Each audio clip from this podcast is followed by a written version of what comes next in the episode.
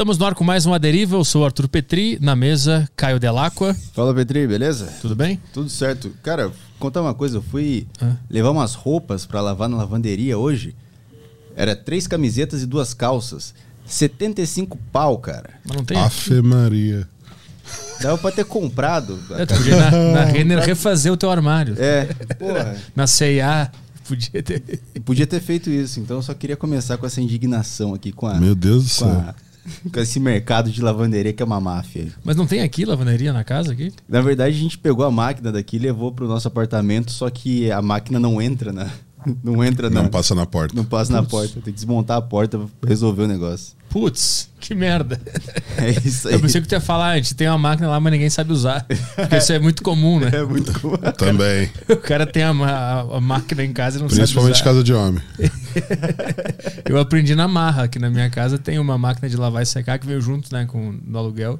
Eu passei uma, uma meia hora olhando para aqueles botão lá, mexendo assim, vendo o que, que tinha Até que fazer. entendeu como é que funciona. É, e aí eu só percebi que funcionou quando eu tirei a roupa, ela tava intacta. E às vezes pode, pode surgir um baby look, né? Sim, ela pode encolher. e veio uma regata. Saia do filho ali. Mas é isso aí. Avisos pra galera aí, como é que. Faz aí os avisos. Se ver. você quer- está afiado. Se você quer mandar uma mensagem pra gente, você tem várias opções. A primeira delas é pelo nosso grupo do Telegram da Saco Cheio TV. Pra quem é assinante, você pode mandar um- um- uma mensagem pelo, pelo nosso grupo do Telegram. É, o link tá na descrição aí se você quiser assinar Saco Cheio TV. Você manda lá sua mensagem no grupo do Telegram que a gente vai ler ela primeiro de todas. A primeira de Isso. todas as mensagens é no Telegram. Você pode mandar mensagem por texto ou por áudio. Também tem a, a plataforma do Flow, você pode mandar pela plataforma do Flow através das Flow Coins. Lá você pode mandar através de texto, áudio e vídeo. Então, se você quiser mostrar sua cara feia pra gente e fazer uma pergunta, seja muito bem-vindo. E também tem os super chatos do Yutoba, que são os últimos a serem lidos aqui. Os super chatos continuarão sendo os últimos sempre e Sempre. ignorados às vezes. Isso. E a gente tá na Twitch, mas na Twitch a gente não dá muita moral, não. Não dá muita bola, né? Eu É. não sei qual palavra eu posso falar aqui que a Twitch vai derrubar nosso canal, então a Twitch que se vire com suas regras, né? É isso aí. É isso aí. Eu, eu nem vou fazer o Extreme 21 hoje porque é sacanagem fazer o Extreme 21 hoje, né? Fazer o merchan do Extreme 21 hoje é sacanagem, né? Os caras fazendo polichinelo na sala, o cara apresenta o convidado, o cara agacha com uma tonelada. Que isso? Come 8 mil calorias por dia. Então, tem aí o arturpetri.com barra xtreme21, vê o que, que é. eu É, não vou daí falar quem mais recebe nada. o e-mail falando que o Sérgio não quer vir aqui sou eu depois, né? Mas é isso aí, vamos trabalhar que o convidado da Deriva de hoje é o Júlio Balestrin. E aí, Júlio, obrigado por vir aí no A Deriva. Obrigado, Arthur. Obrigado, Caio, pelo convite. Uma honra estar aqui nesse podcast para contar um pouco aí da minha história e do esporte. Muito obrigado a todos os teus fãs que mandaram muitas mensagens, inclusive descobriram o meu WhatsApp, não sei como. Sério? Nos colocaram num grupo, não sei se É? tu estava junto, não sei se tu viu.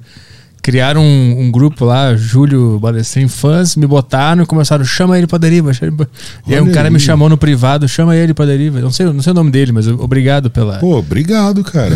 Aqui, aqui assim, tá acontecendo muita coisa, porque eu, eu agora estou trabalhando mais fortemente dentro da rede, onde não era uma área que eu atuava. Sempre atuei dentro da área esportiva, eh, tanto no backstage quanto na- nas competições como atleta, mas agora com a inclusão né, da rede social tive que me repaginar e estou fazendo um trabalho mais forte agora dentro das redes. Então daí veio uma dimensão muito maior, né, de proporções que eu jamais imaginei alcançar, de fãs e entusiastas do es- esporte que estão acompanhando do meu o meu trabalho, estão curtindo. Então agora eu estou muito sem tempo e às vezes eu não consigo nem entender às vezes o que está acontecendo de tão grande que está se tornando. Quando é que tu decidiu entrar nas redes sociais? Cara, na verdade, assim, eu estou nas redes sociais faz um bom tempo. Eu sou atleta profissional, tenho uma grande carreira esportiva, mas comecei a atuar fortemente dentro das, das é, mídias sociais, mais o YouTube, em 2014. Uhum. Com um canal da Max Titânio, que é a empresa que eu trabalho até hoje.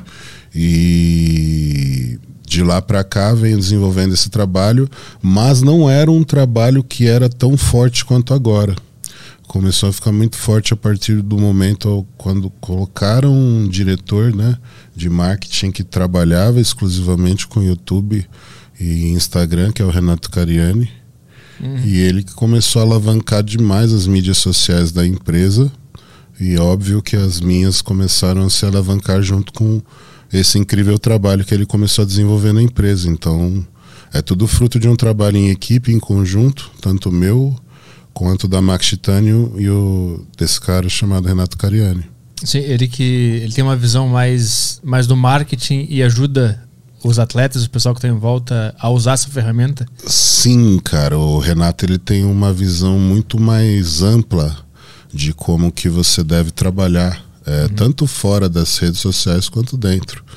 E eu já tinha minha metodologia, né, muito mais ortodoxa de trabalho, mas eu não conseguia atingir uh, o, o, número de pessoas ao qual eu poderia atingir se eu não tivesse uh, esse mecanismo que é como eu, eu, eu falo que o Renato ele é como se fosse uma janela da oportunidade ele dá a oportunidade de você se apresentar. E dependendo de como você se apresenta, você consegue ou não ter sucesso e reconhecimento. Uhum. Então, a partir desse trabalho, eu comecei a ter mais reconhecimento. Uhum. Uhum. Justamente por essa oportunidade, porque o canal que ele possui é muito grande também. O canal dele tem 2 milhões e meio de inscritos. Então, o volume de visualizações dele é para lá de 20 milhões mês. Uhum. Então são muitos vídeos, é um trabalho muito grande dele, do Maurício Lavorato, que é o sócio dele no, no canal. E, cara, os caras são foda, velho. Os caras sabem trabalhar. Então aprendi muito. Eu sabia trabalhar na educação física, no esporte. Mas esse trabalho dentro da rede social foi todo desenvolvido por ele e eu tô indo aí no embalo e graças a Deus tá dando muito certo. Tu acha que existe tipo um, um ponto de um ponto de tensão nessa, nessa situação porque o, o atleta desse esporte ele tende a ser mais introspectivo e tá mais voltado para si, Sim. quase como uma meditação eterna assim, o cara sempre pensando. Sim. E o trabalho na rede social é uma coisa muito mais para fora, extrovertida e tem que interagir com a câmera e tal. É aí que mora o grande problema então, assim, o que, que acontece dentro do nosso mercado? O nosso mercado é um mercado que cresceu demais nos últimos anos, principalmente depois que um evento chamado Arnold Classic uhum. veio para a América do Sul. Então, existe, o evento Arnold Classic é o maior evento multiesportivo depois das Olimpíadas. Então, ele tem mais de 100 modalidades esportivas que concorrem valendo premiação ou em dinheiro ou simplesmente o, o troféu. Mas é, tem é, algumas competições amadoras e outras profissionais. As lutas geralmente dão dinheiro. E aí a grande cereja do bolo é o fisiculturismo, justamente pelo Arnold Schwarzenegger ser um fisiculturista.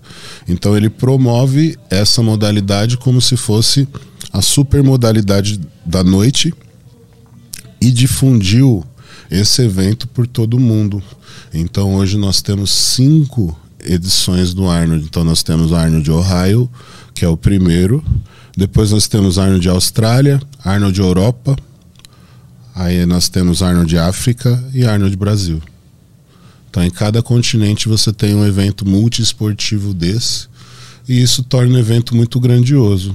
Para você ter uma ideia, a nossa feira essa última, qual teve público, é, o público estimado era de 40 mil pessoas dia circulando durante todo o evento, ah, conseguindo observar tudo aquele crescimento de, de mídia social das empresas que estavam atuando como patrocinadoras no mercado de suplementação. Tudo isso fez com que o nosso trabalho dentro da rede social tivesse que se fortalecer demais. E aí criou-se um impasse, porque começaram a surgir pessoas que eram especialistas nessa divulgação, que são os vloggers, e que fazem esse trabalho muito bem. Uhum. E os atletas, em contrapartida, sempre foram referência do que é ser o melhor. E eles se sentiram desvalorizados. Por quê? Porque eles não eram mais as pessoas as quais tinham o cargo mais importante dentro da empresa. Aquela pessoa que era utilizada como um mecanismo de, de vendas da empresa. Então o atleta ele começou a ficar como segundo plano e o vlogger começou a se tornar primeiro plano, justamente pela fama, uhum. pelo volume de pessoas ao qual ele consegue influenciar. E aí o atleta que não conseguiu se remodelar e se adaptar a esse novo sistema, ele perdeu muito espaço. E aí criou-se um atrito muito grande ao qual os atletas não aceitavam os vloggers. E os vloggers em contrapartida não estavam muito aí para os atletas também, porque eles estavam trabalhando e fazendo o dinheiro deles. Eu observando toda aquela situação, tive a oportunidade de trabalhar com na época o, o vlogger que era o mais é, o maior vlogger da época, né? O cara que estava mais no hype, em alta, que era o Under. Under, um abraço. Hoje, ah, hoje eu trabalho com ele na Farma Forma. Canal do Under, era? Canal do Under. o Under trabalhou comigo na Max Titanium. E eu observando toda aquela situação, eu vi, caramba, cara, ele é muito famoso, porque eu era campeão, eu fui o campeão desse evento. Foi ali que eu me profissionalizei eu era conhecido, mas eu era conhecido no meio esportivo. Então, quem me conhecia? Os atletas e as pessoas que eram fanáticas pelo esporte, que acompanhavam a maioria delas ainda por revistas, mas a gente estava naquela transição de revista para a internet. Uhum. Então ainda existia aquela briga entre a revista e a internet. Hoje já não tem mais como brigar com a internet, isso já acabou. Mas naquela época ainda tinha revista. E então eu, eu percebi a dimensão do, do poder que ele tinha sobre as pessoas quando a fila que ele tinha para poder tirar foto e dar autógrafo e conversar com as pessoas era quatro, cinco vezes maior do que a minha. E aquilo, de certa forma, me fascinou. Eu falei, caramba, eu preciso entender como que esse cara faz para poder ter esse reconhecimento, porque eu quero isso para mim também. Então, assim, o reconhecimento que eu esperava que eu teria só pelo fato de eu ser o atleta exponencial do evento, eu já percebi que eu não tinha mais. Uhum. Era uma troca do, do, do, velho mundo para o novo mundo, onde os valores são outros também. Uhum. E o valor virtual existe.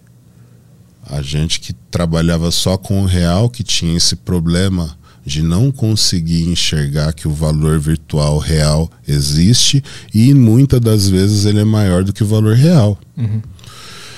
E a partir dali eu comecei a mudar minha concepção, pedi bons conselhos para o Ander, ele se tornou um grande amigo meu, hoje inclusive nós trabalhamos juntos na Farma Forma.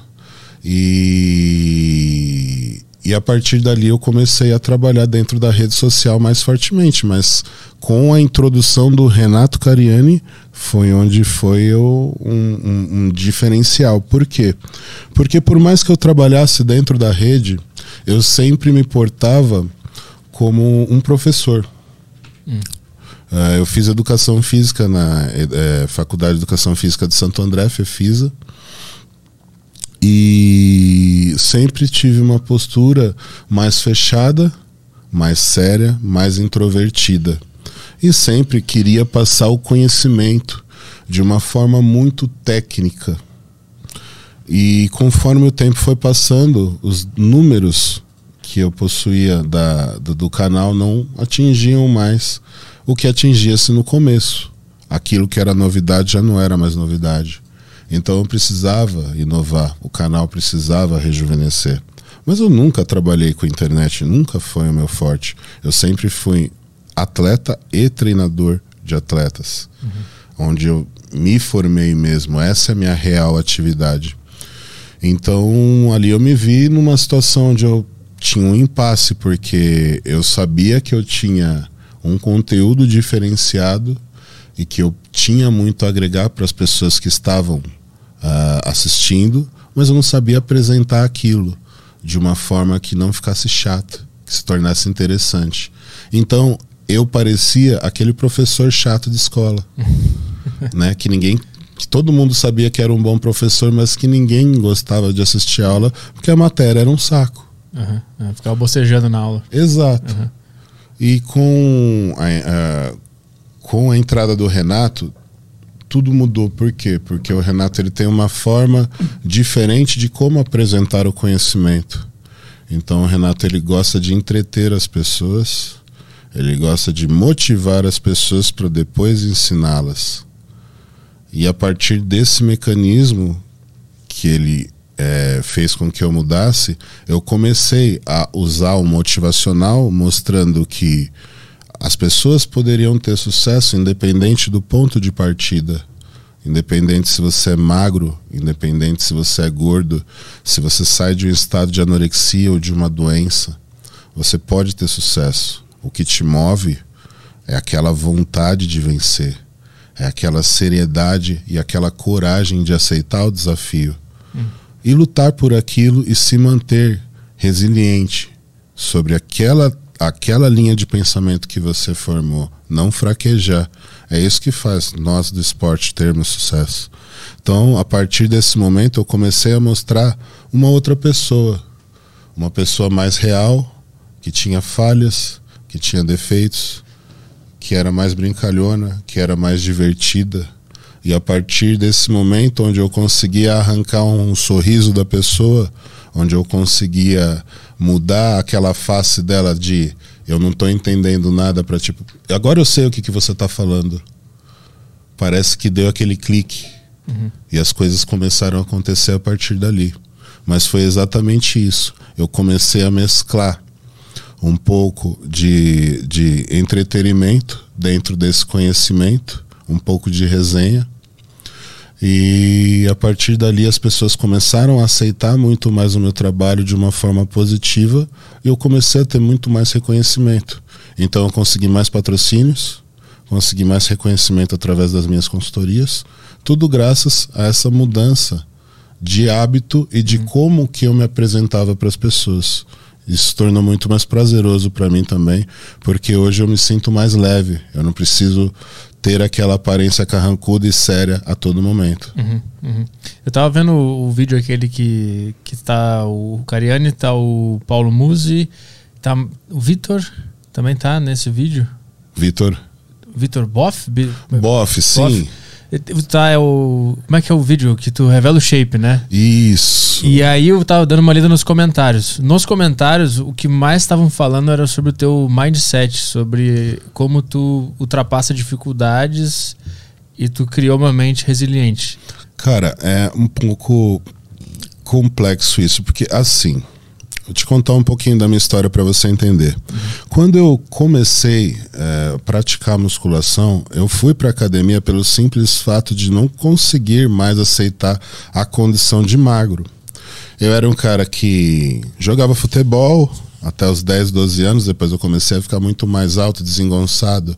Aí eu fui pro basquete e, e, eu comecei, eu percebi que eu era um pouco mais alto do que a maioria, mas eu também comecei a perceber que eu já não era muito mais alto do que a maioria. Então eu já tinha uma altura limitada para o basquete.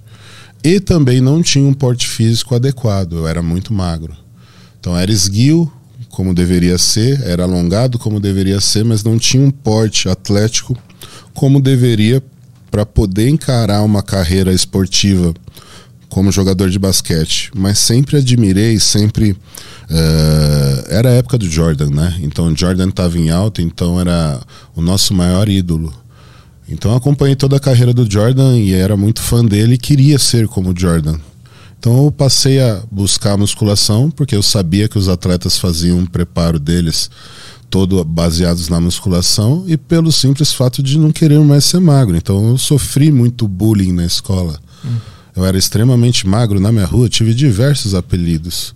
Mas na minha época, o bullying a gente resolvia na porrada.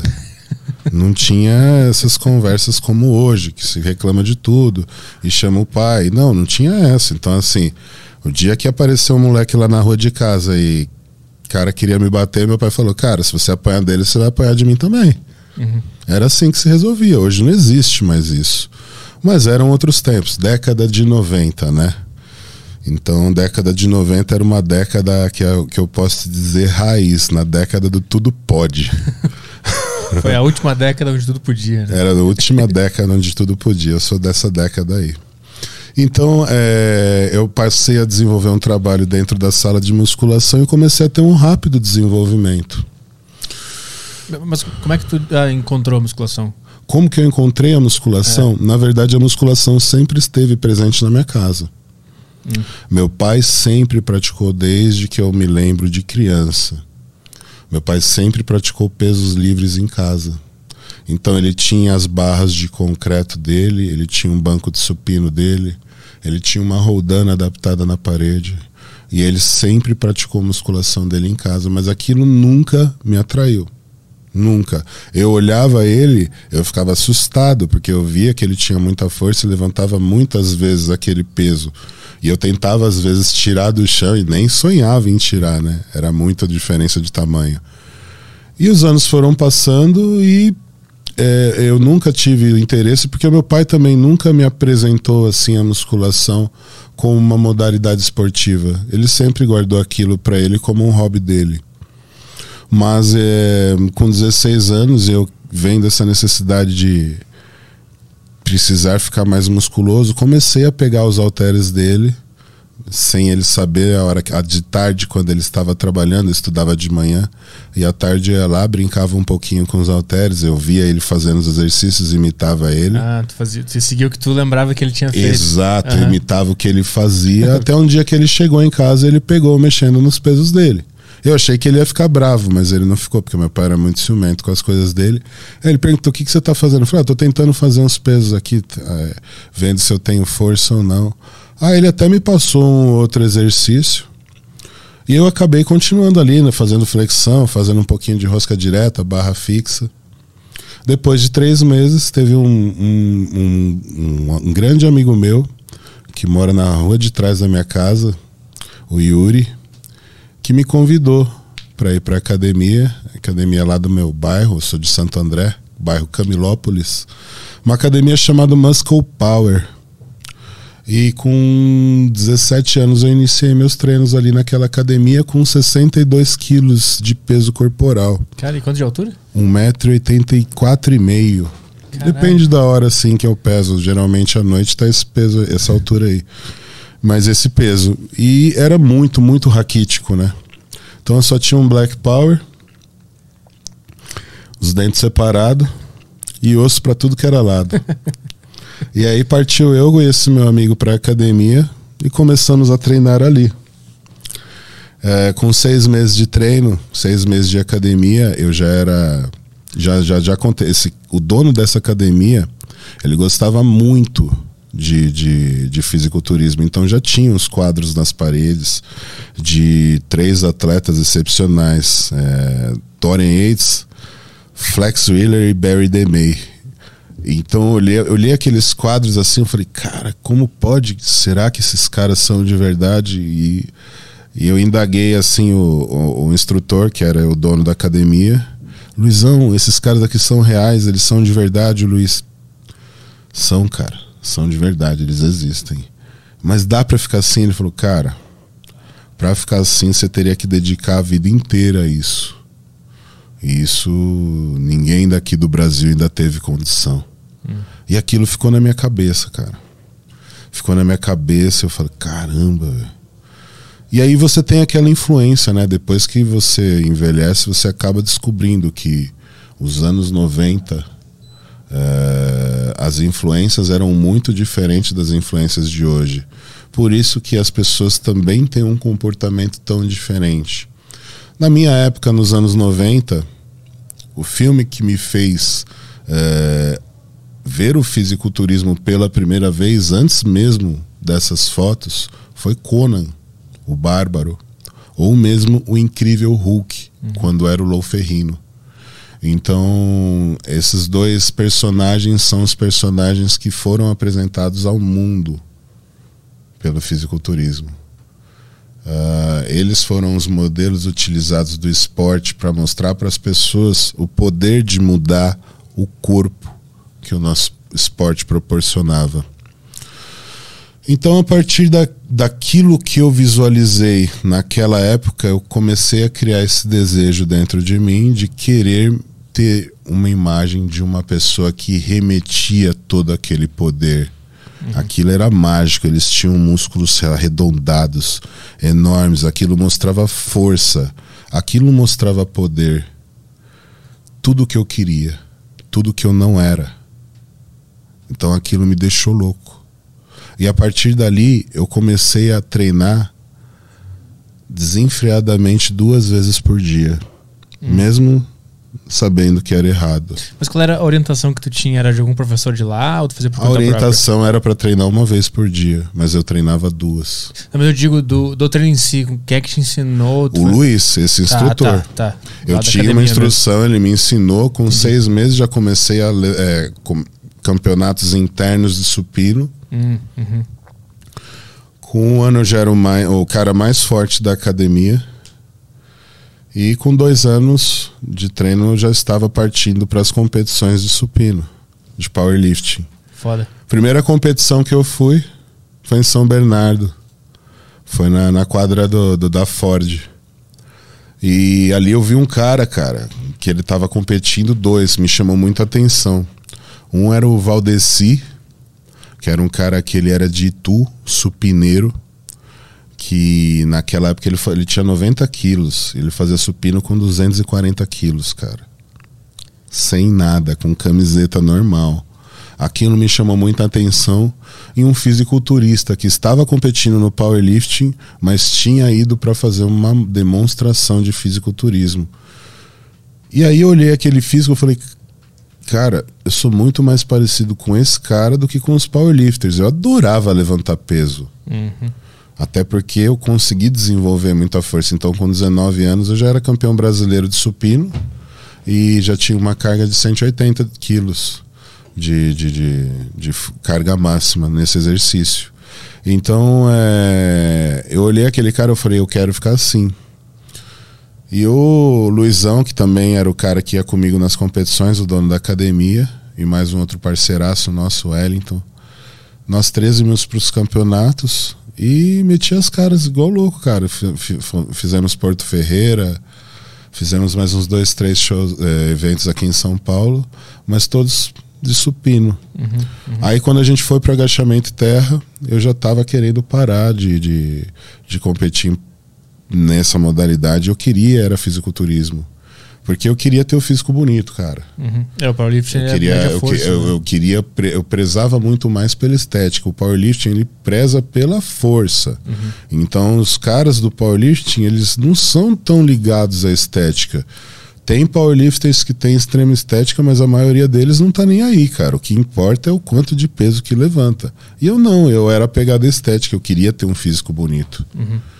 Então eu quis mudar de academia, cara. Com cinco anos de treino, eu mudei de academia. Eu fui para Nautilus. E na Nautilus, é, onde eu conheci o Henrique, que é o proprietário. Um abração, Henrique. Você é um cara que fez grande diferença na minha vida, pode ter certeza. É, eu comecei a, a treinar voltado já para o desporto. Eu sabia que a Nautilus era um celeiro de atletas. A Nautilus era muito famosa, é até hoje, em Santo André. E, e o Henrique, ele, ele, ele era o incentivador do esporte. Então, todos os fisiculturistas que eram atletas é, federados não pagavam para treinar na academia. Então, o meu sonho, naquela época, que era uma época remota, onde a academia não tinha o mesmo valor que hoje. Hoje você paga menos para você treinar. Naquela época você pagava mais caro. Eu fui até ele mesmo sem conhecer, falei do meu desejo de me tornar atleta. Ele falou: Olha, você não é um atleta, mas é, você pode se tornar um. Hoje você não vai pagar. Hoje eu não tenho como não cobrar de você porque você não é um atleta ainda. Mas a partir do momento que você fizer a primeira competição, você não vai mais pagar mensalidade. Então aquilo já foi uma puta injeção de motivação para mim. E aí a partir dali eu comecei a treinar voltado pro fisiculturismo, mas não tinha treinador. Na época tinha um, um atleta que era o maior atleta do Brasil na, na modalidade chamado Edson Prado, que depois foi um dos meus treinadores. Mas nessa época eu procurei, eu trabalhava com banho e tosa, eu era tosador pet shop. Então você imagina eu desse tamanho, tosando cachorro, que beleza. Com chihuahua. Com chihuahua. e aí o, o, eu fui pro Edson, pedi uma avaliação para ele, ele fez uma avaliação e passou o preço dele, que na época era um preço normal. Para o nível de conhecimento e status que era trabalhar com Edson Prado, estava barato. Mas o valor que ele co cobrou correspondia a 70% do meu salário. Ou seja, eu não tinha condição de pagá-lo e comprar o que eu precisava para me preparar. Então eu percebi que eu não tinha condição nenhuma de me preparar voltado para o fisiculturismo, porque era um esporte que gastava demais.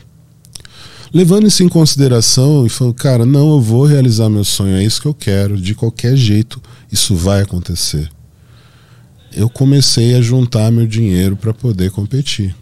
Então, é, naquela época era o lançamento de Whey Protein, BCAA, todos esses é, suplementos que hoje são suplementos de base, naquela época era lançamento. Hum, que, que ano era isso tudo? Isso, esse ano era em 2000, meados de 2000. Tá.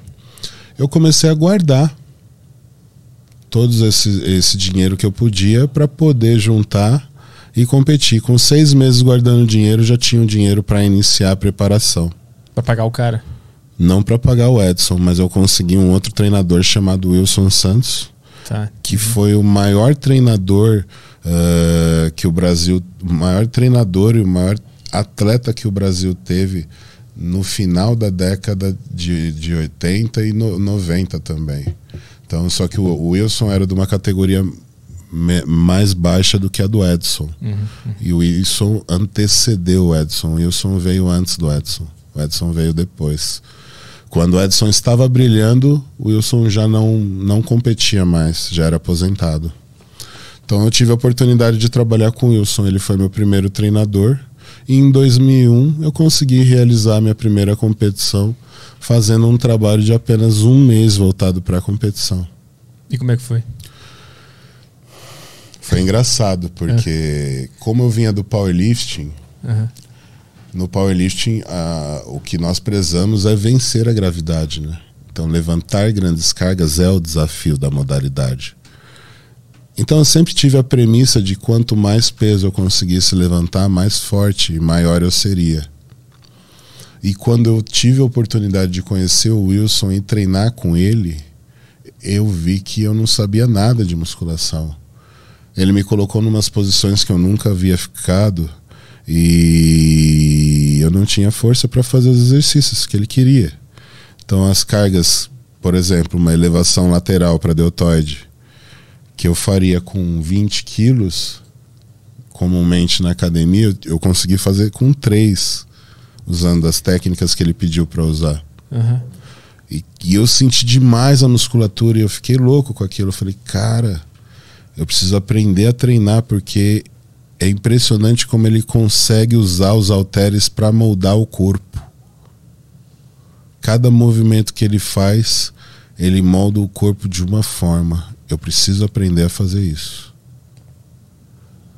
Eu já estava na educação física, mas na educação física, no meu primeiro ano, eu já montava planilha de treino dos, dos formandos do quarto ano que precisavam estagiar e precisavam das planilhas de treino hum. para poder trabalhar nas salas de aula. E não sabiam e não tinham noção nenhuma de como se elaborar um treino.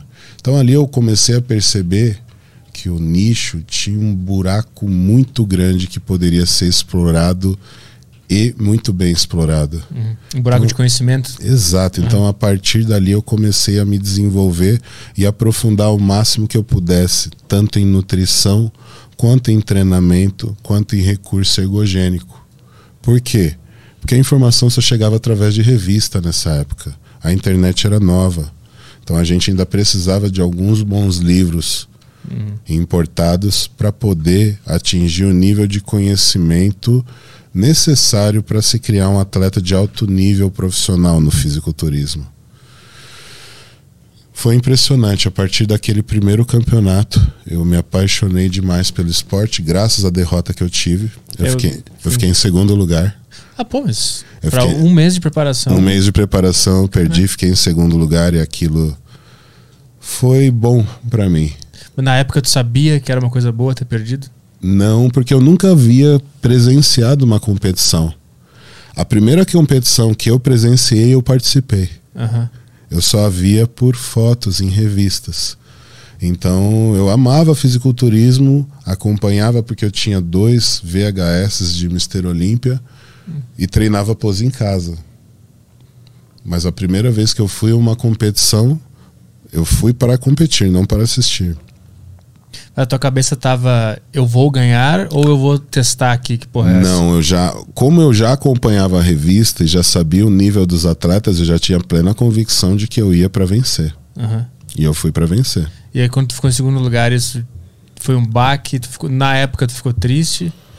Eu fiquei triste porque eu achava que, eh, por o fato de eu ser maior que o campeão, eu poderia ter vencido. Mas o campeão estava muito mais condicionado, ele mereceu a vitória. Uhum.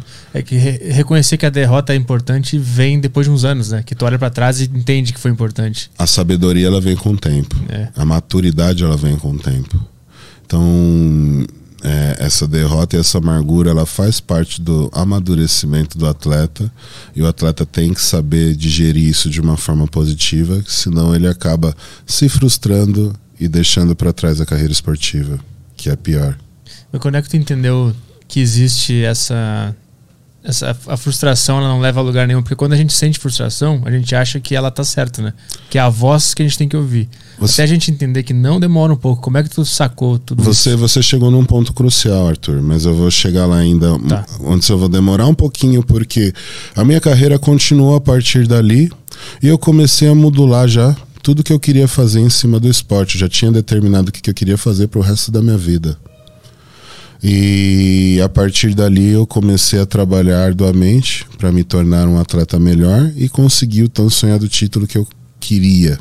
Em 2002 eu retornei para as competições, já no campeonato estadual, porque eu não era mais estreante, e acabei ficando em terceiro lugar. No ano seguinte, voltei novamente, porque eu não tinha dinheiro, então eu tinha que juntar sempre dinheiro para poder competir uma vez só. Juntei dinheiro de novo, voltei segundo lugar.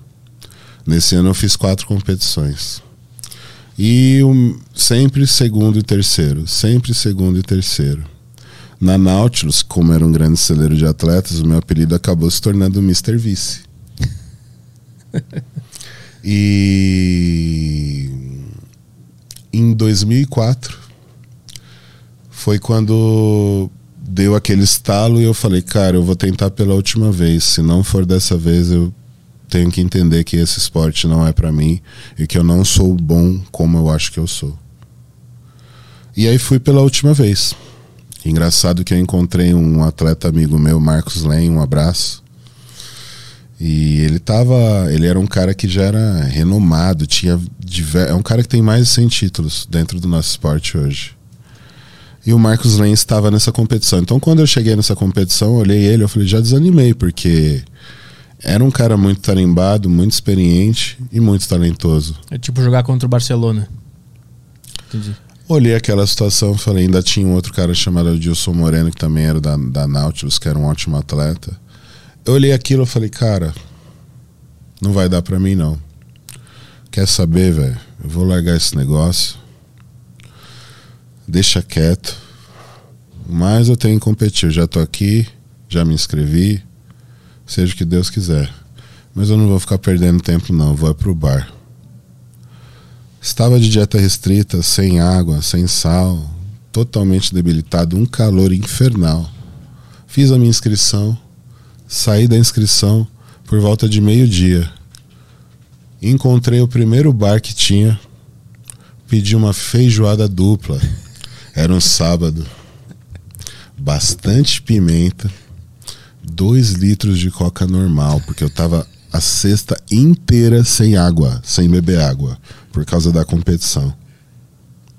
Cara, eu tomei toda aquela coca, eu comi aproximadamente 2 quilos, 2 quilos e meio de comida. E aquilo desceu, mas desceu de um jeito que na hora que, que acabou parecia uma jiboia que eu precisava deitar. Saí de lá, voltei para a competição, que geralmente era em quadras que aconteciam competição em ginásios, né? Deitei numa arqui- uma arquibancada e fiquei esperando o início da competição, que era 5 horas. Deitou na Deitei na arquibancada e dei aquela cochilada. Depois da feijoada com Coca-Cola. Maravilhoso. Exato. Quando eu acordei, Era o campeão, mas já era, já era a hora da competição. Engraçado que aí a nutrição falou mais alto. Eu estava me aprimorando em nutrição, então não tinha o caminho. É. E é, instintivamente eu comecei a encontrar o caminho. Né? Sem querer, utilizando a manobra de instinto de você tá precisando comer, coma. Eu fui lá e comi e deu certo. Meu físico estava renovado. Eu estava cheio, vascularizado, não tinha perdido nada de definição e estava com uns 3 quilos a mais. Aquilo foi perfeito. Eu Cara. fiz um show excelente e me sagrei campeão da noite, vencendo esse cara, Marcos Len, que era o favorito do evento. Cara, graças à feijoada. Graças à feijoada. Então ali eu comecei a perceber que o meu planejamento alimentar não estava adaptado para minha condição e que eu precisava readaptá-lo. Ah, Mas ali eu já não tinha mais o Wilson para me acompanhar. O Wilson só me acompanhou no meu primeiro ano de competição. Eu não tinha dinheiro para bancá-lo e bancar a preparação. Então eu usei o primeiro modelo de preparação dele durante quatro anos. A partir dali, em 2004, eu fui campeão paulista do interior, campeão paulista, depois campeão brasileiro, tudo no mesmo ano. e tu manteve a tradição de comer antes de, de? Não usei a feijoada, mas comecei a mudar muito a forma de me alimentar e comecei a comer demasiadamente Uhum. carboidratos próximos à competição. Isso era uma novidade na época, não era uma. Isso era uma novidade na época. Ninguém comia grandes quantidades assim, até porque é, a categoria pesado dentro do nosso esporte é uma categoria nova. Na época que eu entrei, pra você ter uma ideia, a categoria pesada era acima de 90 quilos. Hum. Entendeu? Hoje tem 90, 95, 100 e acima de 100. É, mudou bastante o esporte. Hoje a gente tem atletas que chegam na competição com 120 quilos on stage. Uhum. Então isso é muito diferente daquela época que eu competia. O esporte realmente ele evoluiu muito. E graças a Deus eu venho fazendo parte disso até hoje. Depois desse desse acontecido que eu comecei a ganhar as competições, em 2005 eu retornei, já arrastando tudo e dominando a federação a nível nacional, me tornando o melhor atleta da federação na época NABA, em 2005. Em 2006 eu me arrisquei inter- internacionalmente no Mister Universo, primeiro evento internacional, aquele evento que o Arnold competia, o Mister Universo, eu fui competir nele e consegui ficar em segundo lugar também. Onde foi esse? Southport, Inglaterra. Hum. E aí, a partir dali, eu falei, cara, agora é a hora de começar minha carreira internacional, vou focar nisso. Em 2005 eu tive. É, em 2004 ainda. Quando eu fui campeão brasileiro, as pessoas falam sobre patrocínio, elas não entendem que para você ter patrocínio, você precisa ter um currículo. Então, eu consegui um patrocínio só depois de ser campeão brasileiro. Então, eu fui campeão paulista absoluto, é, campeão paulista do interior absoluto, tive mais uns três títulos absoluto. Absoluto é o campeão da noite. E só consegui quando eu fui campeão brasileiro. Uma empresa da minha cidade, Santo André, chamada Steel Nutrition. Ricardo Martorano, se você estiver vendo isso, você é o cara que me proporcionou tudo isso. Eu só sou o que sou porque você também acreditou em mim. Um grande abraço. Esse cara ele foi fundamental na minha vida, porque de 2004 até 2009 eu fiquei nessa empresa trabalhando como atleta patrocinado. Então todas as viagens internacionais, todos os eventos nacionais de grande porte ao qual eu concorri eh, dentro do esporte foram custeados pela empresa Steel Nutrition. Se não fosse essa empresa, tu não ia conseguir pra Inglaterra Não. ficar em segundo lugar. Ela Não, ia Não, não ia conseguir. Então o Ricardo foi como um pai para mim na minha carreira. isso. E essa é uma realidade de muitos atletas que teriam potencial de ir. Não, um o que mais desse? acontece no nosso esporte é isso. Uhum. Os atletas eles não conseguem ter condição de mostrar o seu potencial porque não tem condição financeira. Uhum. E não conseguem alavancar porque também não tem o que é necessário para poder alavancar a carreira. É uma exposição na mídia. Quando consegue exposição na mídia, não consegue fazer um bom trabalho porque tem uma personalidade intrínseca. Uhum. Então, é aquela pessoa que tem difícil, que tem muita dificuldade de comunicação. Essa pessoa que tem dificuldade de comunicação não vai conseguir se dar bem uhum.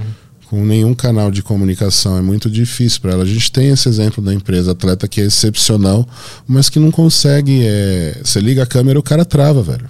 É uhum. do cara. Uhum. Então isso se torna muito difícil. É aquele cara que a gente sempre vai precisar para usar nas competições, falando-se da empresa. Mas é o cara que, se precisar usar como estandarte, a gente não vai poder colocar. Porque ele não vai conseguir falar, não vai conseguir ler um texto em público uhum. sem gaguejar.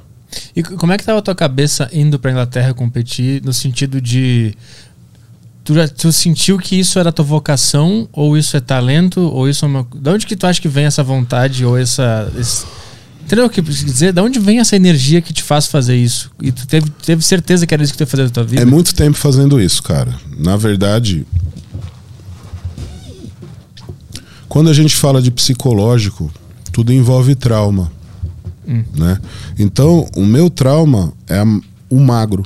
Eu não hum. quero voltar a ser magro. Ser magro para mim é a última opção, sempre.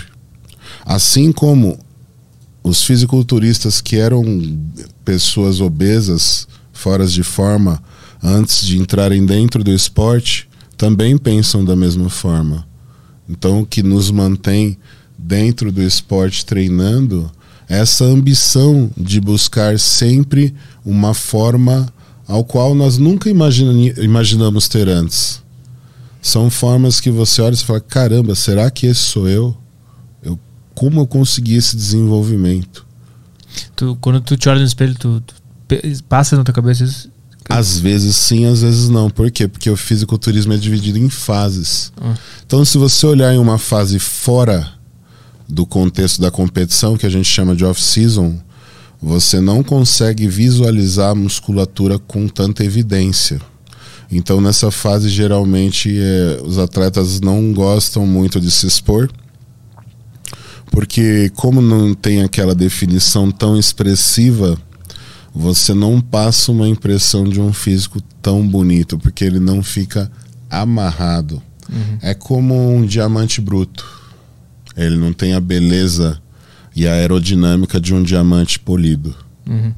Então, no off-season, nós, pre nós preferimos sempre estar mais vestidos, evitar de fazer os trabalhos fotográficos, justamente por não estar com uma condição de quantidade de gordura adequada para fazer esse tipo de trabalho. Uhum. Off-season é uma fase onde nós permitimos ganhar um pouco de gordura, porque essa gordura também protege a massa muscular do catabolismo Catabolismo, para quem não sabe, é onde acontece a queima da massa muscular como fonte primária de energia.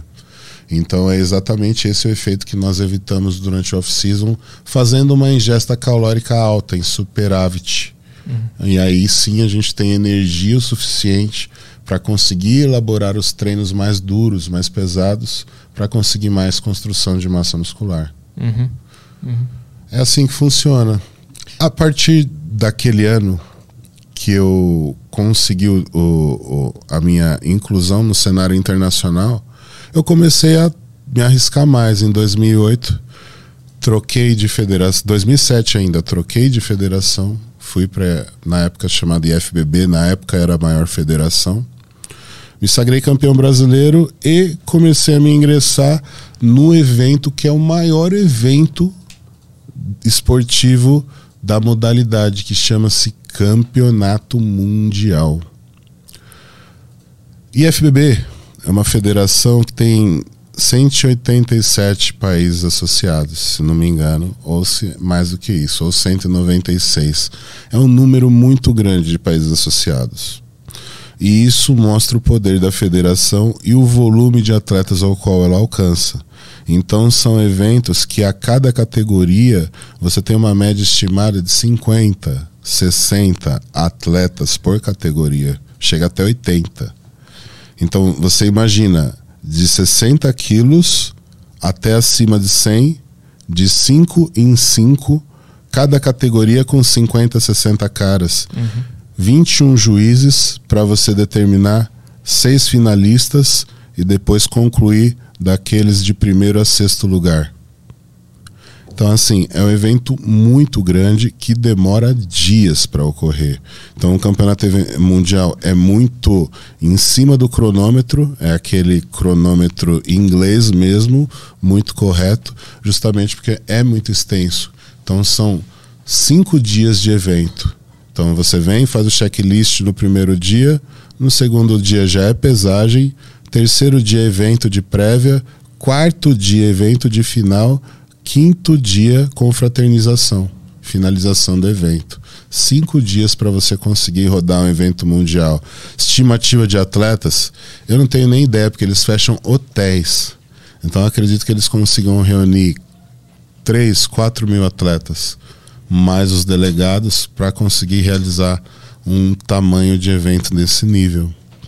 E para você ter uma ideia, nós até hoje tivemos na categoria sênior, Brasil não é um esporte que tem tanta evidência nessa época no, no fisiculturismo. Hoje nós somos muito mais expressivos. Mas no, no, no, no campeonato mundial da categoria masculina, nós temos sete títulos com José Carlos dos Santos, um título com Luiz Otávio de Freitas e um título com Eduardo Correia. Só esses três brasileiros foram campeões mundiais pelo Brasil. Não tivemos outro atleta masculino campeão mundial. Hum. Aí já no feminino nós tivemos uma mulher chamada Anne Luiz Freitas, uhum. que foi campeã mundial. Esses atletas são os atletas mais expressivos dessa época nessa federação. Uhum. Todos nós estávamos ali também éramos parte da seleção, éramos os melhores do nosso país, os melhores do nosso continente, porque eu também sou campeão sul-americano, mas reconhecimento dali, financeiramente falando, quem tinha era um atleta chamado José Carlos dos Santos, que é esse que tinha sete títulos, que tinha patrocínio mesmo. Eu e um outro atleta chamado Maradona, de oito atletas da federação de oito atletas, três tinham patrocínio. Uhum. Os outros todos, tudo que faziam eram custeados por iniciativa privada deles ou de amigos que de alguma forma contribuíam fazendo vaquinha, doação, ajudando de alguma forma para fazerem esses caras conseguirem chegar lá. Uhum. O nosso esporte sempre foi uh, um esporte de elite, mas praticado por pessoas de classe social não elitizada. Uhum, uhum. É esse que é o grande problema. Uhum. Tirando Stock Car, cara, automobilismo eu acredito que é o esporte que mais gasta. É caro, né? É. Uma o... preparação de um atleta amador aí você pode colocar 5 mil reais mês, tranquilamente. E isso engloba o quê? Comida, estrutura, professor, é, o coach? Comida, né? é. Se você tiver um bom preparador, melhor. Mas é, eu tô falando uma preparação básica de alimentação. Uhum que inclui peixes, que, né, que é tilápia, que é um peixe muito caro. Um quilo de tilápia hoje custa 50 reais. Então é tilápia, frango, carne, ovos, uhum. whey protein. É, essas são as fontes de proteína. As fontes de carboidrato, sempre comuns. Batata, arroz, qualquer tubérculo, né? É, banana, frutas, legumes. A alimentação do fisiculturista ela é muito trivial ela é muito simples. Mas tem como você deixá-la sofisticada. É só uma questão de você usar a sua diversidade né, de componentes, se você sabe usar isso com relação à elaboração de pratos. Mas quem não sabe, é aquele tempero de arroz, alho, cebola e sal simples. faz o arroz, faz a batata, e come, cara. Uhum. A comida não é difícil de comer, não. O problema é comer aquilo por muitos anos. E aquilo se torna muito caro, porque você inclui proteína em todas as refeições. Então, se você, por exemplo, colocar aí para comer duas refeições de tilápia com 200 gramas cada, dá 400 gramas de tilápia, dá meio quilo, né? Porque ainda tem o peso dela que você perde. Então você vai usar 25 reais só de tilápia, fora o resto. Uhum. Tem cara que ganha 1.500, 2.000 para sustentar a família. Então eu vejo atletas aí que fazem das tripas coração para conseguir competir comendo apenas ovos. Eu tenho exemplo de atletas que comem só ovos comem sardinha, carne vermelha, come no máximo músculo uma vez por semana. Hum. Come batata, arroz e banana. Acabou. De onde tu acha que vem essa, essa paixão por esse esporte?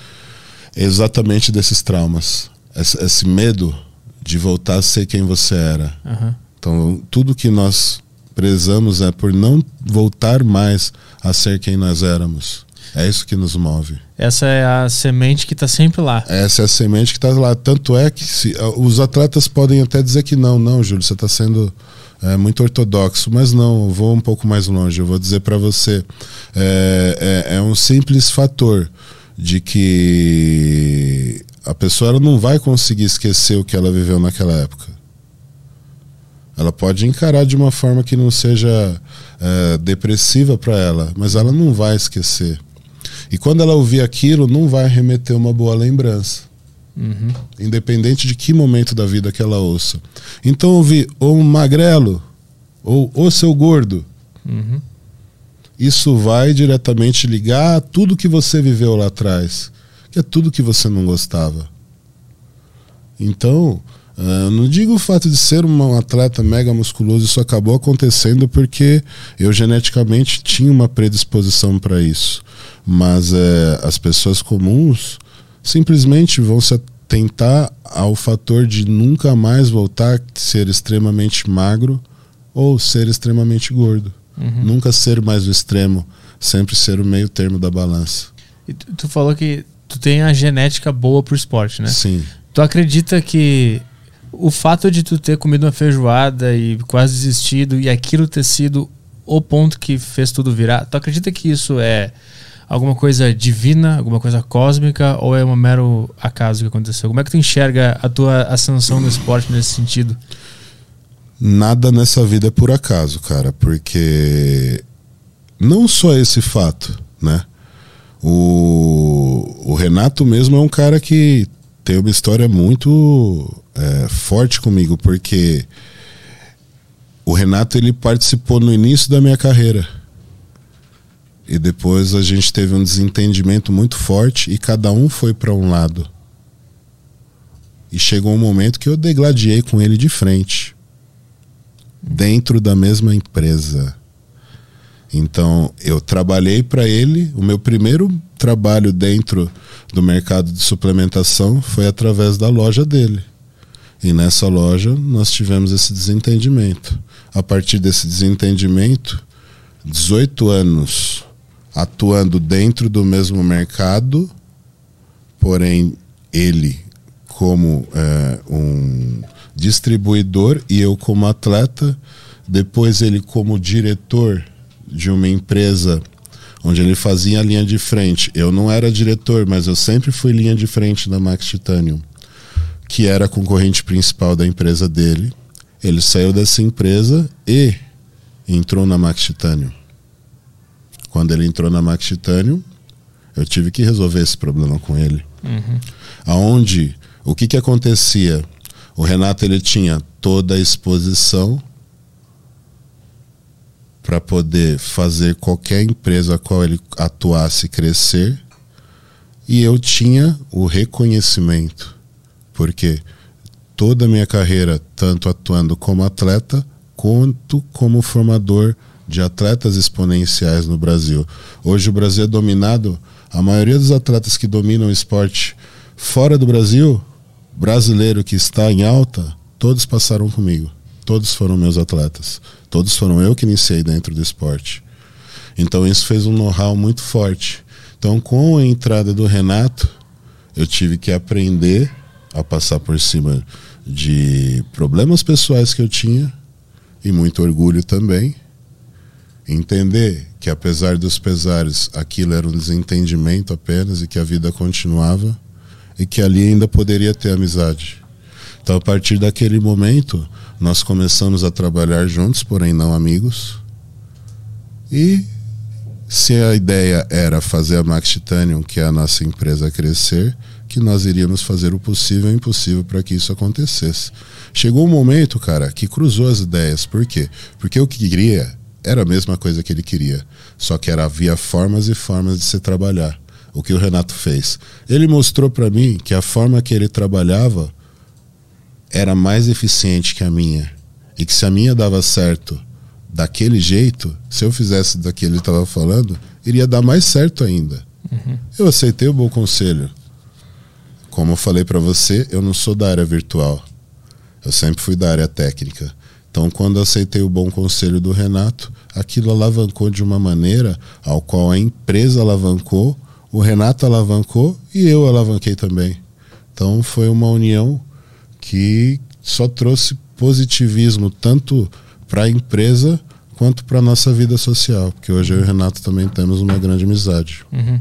E, e, tu acha que essa junção de vidas que as, as duas vidas se confundiram no momento ali, se, elas, se era um destino vocês se encontrarem e brigarem. Esse ponto, tu acha que, a, que existe algo fora do que a gente consegue ver aqui? Existe, Ou... cara, porque por muitos e muitos anos, é, como o Renato fazia a linha de frente nessa outra empresa, havia ataques incessantes de estratégia de marketing de uma empresa para outra mas é óbvio que como existia um lado pessoal ali, aquilo interferia. Uhum. Entendeu? Então ali não era só trabalho, era pessoal. Então esse fato pessoal fazia com que nenhum dos dois eram vistos com bons olhos quando se tratava de uma relação interempresas ao qual nunca existiu também essa divisão de, de corporação sempre acontecia uhum. nessa época. Hoje não mais, hoje as coisas estão bem mais amenas, mas nessa época, justamente por causa de mim, era uma coisa muito dividida. Max Titanium não se misturava com a outra empresa. Olhando para trás é, sobre essa situação, o que que tu aprendeu? Onde é que tu estava teu erro nessa situação? Ah, cara, orgulho, né? Orgulho só te leva pro buraco. Você precisa estar sempre aberto ao novo, você tem que estar sempre preparado para aprender, porque nessa vida você não é sempre que você vai ensinar. Então eu sou um cara que eu sei reconhecer que eu tenho que aprender muito e eu sempre vou estar aberto a querer aprender e entender mais, independente do assunto que seja. Uhum. E entender mais hoje do mercado virtual, o que acontece na internet, como que você deve usar os gatilhos emocionais para conseguir é, fazer essa mensagem que você precisa levar para o um maior volume de pessoas possíveis, isso eu devo tudo a ele. O orgulho que tu diz era, tipo assim, ah, eu, eu sou campeão, ganhei várias coisas aqui. Exatamente, Quem... porque é exatamente onde a gente cai naquele critério. Ah. Porque o que, que acontece? O Renato ele tem uma carreira de atleta e tem uma carreira de atleta que tem um reconhecimento esportivo. Ele é um campeão de campeonatos expressivos. Mas o fato de o Renato trabalhar fortemente dentro da internet e de uma forma diferente de apresentar o produto, porque o Renato ele, ele, ele consegue apresentar o produto de uma forma que ele se torne atraente. E é isso que as pessoas não entendem, é o como fazer a coisa. O Renato ele é um apresentador. Uhum. Então, quando ele começou a apresentar o produto de uma forma diferente, as pessoas também começaram a enxergar diferente. E como ele apresentou de uma forma diferente e positiva, isso refletiu positivamente.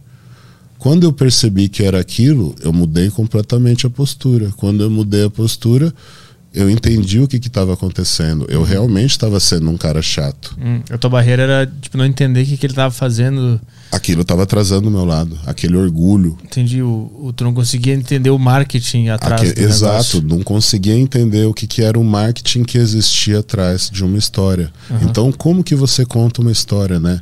Tem N jeitos de contar uma história. Eu posso chegar aqui e falar que você é o Arthur que é formado em radialismo, e, e- e nunca trabalhou. Você se formou e agora que você é formado começou a trabalhar aqui desenvolvendo seu trabalho no, no- num podcast. Isso é, é, é algo que é agradável de ouvir? É, mas depende de quem. Agora, quando você conta uma história difícil, você consegue fazer mais pessoas se identificar com essa realidade.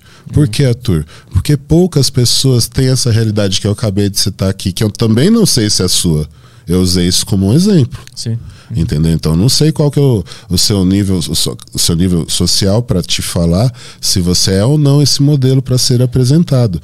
Mas o modelo que as pessoas gostam é aquele modelo que é o modelo que conseguiu vencer A jornada do herói. a jornada do herói. Então ele saiu do zero, ele não tinha nada e ele conquistou as coisas através de muito esforço e dedicação. Através desse esforço e dedicação, ele conseguiu esse reconhecimento. Então o atleta ele tem essa premissa. Então ele se mata na academia, ele se acaba tomando os produtos, mas tá. E aí? O que, que a empresa vai ganhar com isso? Você foi lá, você representou, você ganhou o título. A maioria dos campeonatos, 99% não tem premiação em dinheiro. Tá? Você ganha um, um, um, um troféu simbólico ou uma espada simbólica, um kit de suplementos e hoje uma exposição na mídia. Antigamente, essa exposição na mídia era uma foto de 2 centímetros por 2 dentro de uma revista. Então, assim, se comparar aquela, a época antiga com a época de hoje, já melhorou muito. Mas reconhecimento financeiro não existe, porque são competições amadoras. Amador não tem premiação em dinheiro. Premiação em dinheiro você tem aonde? Na liga profissional, ao qual eu faço parte hoje. Então, só hoje, depois do- de. Cara, eu competi 14 anos, parei 5 e voltei agora. Depois de 14 anos competindo, que eu consegui ser pleiteado um atleta profissional e competir competições as quais são remuneradas de primeiro até o quinto colocado. Tu, tu disse que parou cinco anos. Por que tu fez essa parada? Quando você fala de motivação, motivação é exatamente isso. Eu perdi minha motivação quando? Quando eu perdi meu pai. Ah. Que também começou a competir porque eu competi. Então, meu pai que treinava em casa foi assistir meu primeiro campeonato em 2001. Em 2001, ele já começou a falar que queria competir também. Cara. Em 2003, meu pai estava competindo, porque o que, que eu fiz? Em 2001, quando ele falou que ele queria competir, eu o levei para academia. Ele não treinava na academia, Treinava em casa, né? treinava em casa. Então eu levei para academia, porque a academia era muito mais equipada do que em casa, para ele conseguir o desenvolvimento nesses agrupamentos que ele tinha dificuldade, porque o fisiculturismo, ele você precisa ter atingir né, fundamentos básicos para se tornar o campeão. Não é simplesmente você ser um cara musculoso. Então você tem que ter um conjunto de músculos, todos em perfeita harmonia, desenvolvimento e definição para poder se tornar o campeão. E tem que saber mostrar eles também, E né? tem que saber mostrá-los também. Então, como que você mostra, como que você se exibe, é o que vale também. Então, é aquela história. Não adianta você ter um belo carro se você não for um bom piloto. Entendeu? Então, além de ter um belo físico, você precisa saber fazer boas poses e explorar todo esse potencial para mostrar para os juízes e conseguir, e conseguir a colocação que você almeja, que é o primeiro lugar. Mas é só através desses critérios que você se sagra campeão. Então eu levei ele para academia, ele passou a praticar e dali ele estava pronto para competir em 2003. Só que meu pai começou a competir com 63 anos numa competição para atletas de 40. E ele ficou em terceiro lugar, Cara. de sete atletas. Aí meu pai, ele é um péssimo perdedor. ele é péssimo, cara. Ele não aceita a derrota. Ele pegou e falou: quero mais. E aí, a partir dali, meu pai começou a desenvolver também dentro do esporte, se tornou tricampeão brasileiro, bicampeão sul-americano, e morreu cinco dias depois da última competição dele. Por quê? Infarto fulminante. Do nada. Com 70 anos, cinco dias depois da competição. E eu havia falado para ele, porque meu pai, ele tinha parado de competir com 67. É. Não havia mais vontade dele competir porque não tinha atleta para ele. Então, os dois eventos sul-americanos que ele foi, um ele competiu contra um cara e era um senhor mesmo que competiu contra ele. Era um senhor que praticava musculação da região que a galera colocou lá no palco, porque tinha um braço musculoso para representar a terceira idade, mas não tinha um fisiculturista. Então meu pai era muito decepcionado porque como era categoria acima de 60 anos, ele sabia que ele não tinha condição de ganhar dos de 40, que é onde tem bastante cara praticando. E e ele chateado com isso resolveu não competir mais. E nesse ano de 2014, teve um, um, grande campeão brasileiro, que foi campeão brasileiro em 90, 91, chamado Chicão, Francisco Serdonic, que estava retornando às competições depois de muitos anos sem nem aparecer nos eventos.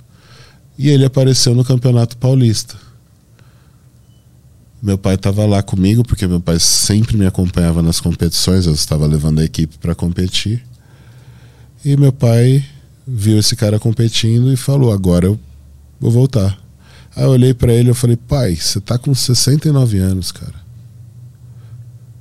Já deu, não precisa mais, não precisa mais. Você já provou para todo mundo que você é bom, que você é foda. Deixa quieto isso daí. Não, porque eu vou, porque eu vou, porque eu tenho que ir. Ele, ele tá aqui, o cara já foi campeão brasileiro, eu quero pegar ele. Faltava só dois meses para a competição, ele não estava em boa forma, ele estava parado há muito tempo. Ele treinava tudo, mas não se preparava mais para a competição. E aí eu vendo tudo aquilo, eu falei, cara, eu sei o que ele quer, eu sei o que ele está passando, eu não posso interferir nisso. Eu falei, ó, vamos fazer assim você vai ter que pegar ele então no brasileiro, porque meu pai já era campeão brasileiro, ele podia ir direto. Você vai pro brasileiro, compete com ele, ganha dele, se Deus quiser. Hum. Depois você para. No Sul-Americano é o último evento que você vai, você fecha com chave de ouro. Sul-Americano geralmente é fora do Brasil. E então eu, o último que ele tinha ido, ele tinha ido com um grande amigo meu que tomava conta dele para mim, porque eu não podia por causa de trabalho. Mas esse ano eu mando você para lá para você competir, você encerra sua carreira. Ele competiu, a gente saiu de lá, sempre a gente comia uma refeição é, junto depois da competição. Nesse dia ele quis comer em casa, a gente sempre come na rua. Foi eu e um outro grande amigo meu, Baby. A gente foi para casa, comemos essa pizza e foi a última vez que eu vi meu pai. Eu fui para casa na época eu morava junto com, com uma outra uma outra garota e na hora que foi quinta-feira pela manhã uma ligação seis horas da manhã meu irmão pai morreu. O quê pai tá duro aqui na cama cara. Morreu dormindo. Então aquilo foi muito chocante para mim Ali eu fiquei um mês sem ir pra academia, porque meu pai ia muito comigo junto pra academia, né? A gente treinava junto, era parceiro de treino. Então eu fiquei assim um mês sem ir pra academia, perdi muito peso, não conseguia me alimentar. Sabe quando você tem vontade de desistir da vida? Eu me sentia daquela forma. Né? Foi um baque muito grande, né? Uh, a maturidade fez eu mudar muito. Hoje eu enxergo de uma outra forma. Hoje eu vejo que eu fui muito abençoado de ter perdido meu pai dessa forma. Por quê? Porque ele não teve dor, ele não teve sofrimento, ele não teve doença. Ele simplesmente desligou no momento dele. Uhum.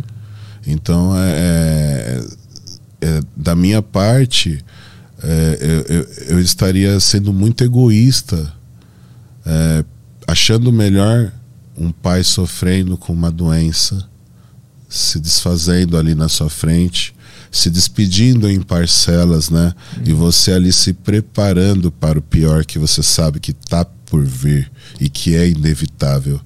Então é duro porque é um paga eu chamo de pagamento à vista, né? No débito. Uhum. Então você sente aquele baque ali na hora, mas pelo menos a recordação sempre vai ser do meu pai saudável, sereno, sem doença. E só recordação boa, não tenho recordação ruim. Quanto tempo demorou para tu conseguir visualizar as coisas assim? Quatro anos. Quatro anos. E o que, que Quatro tu anos. fez para conseguir mudar a forma como tu via esse, esse fato?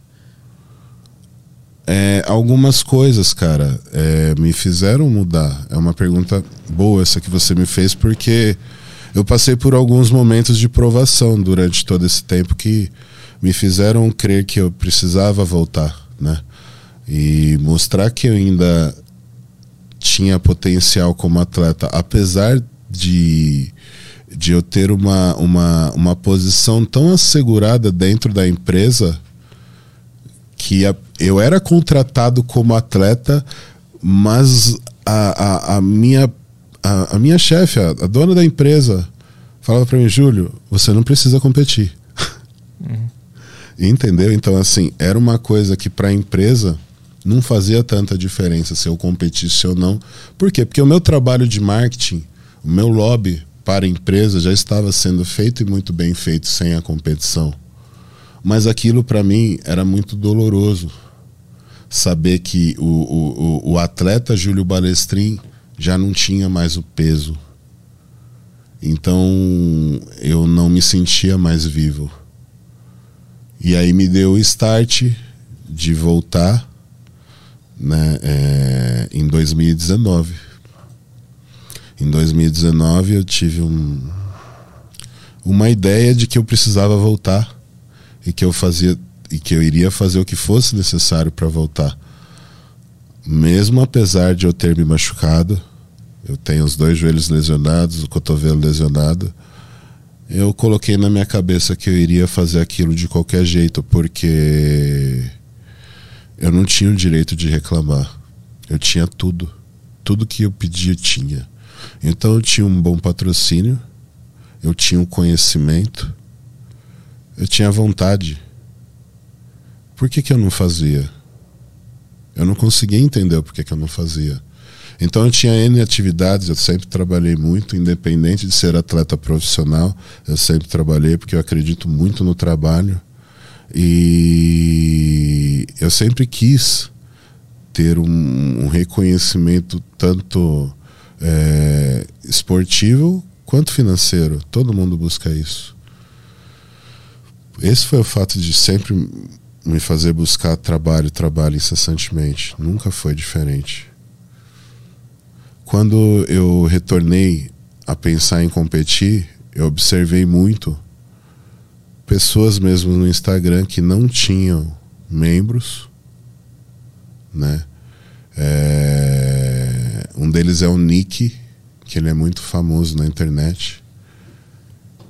Que ele é um cara que ele dá até é, palestra motivacional, né? Sobre você realmente acreditar em tudo que você pode se tornar. E o Nick, ele não tem as duas pernas, ele tem um pedaço do braço e o outro braço termina aqui, com apenas um dedo. O Nick treina perna, o Nick treina peito, o Nick treina costas, o Nick treina braço.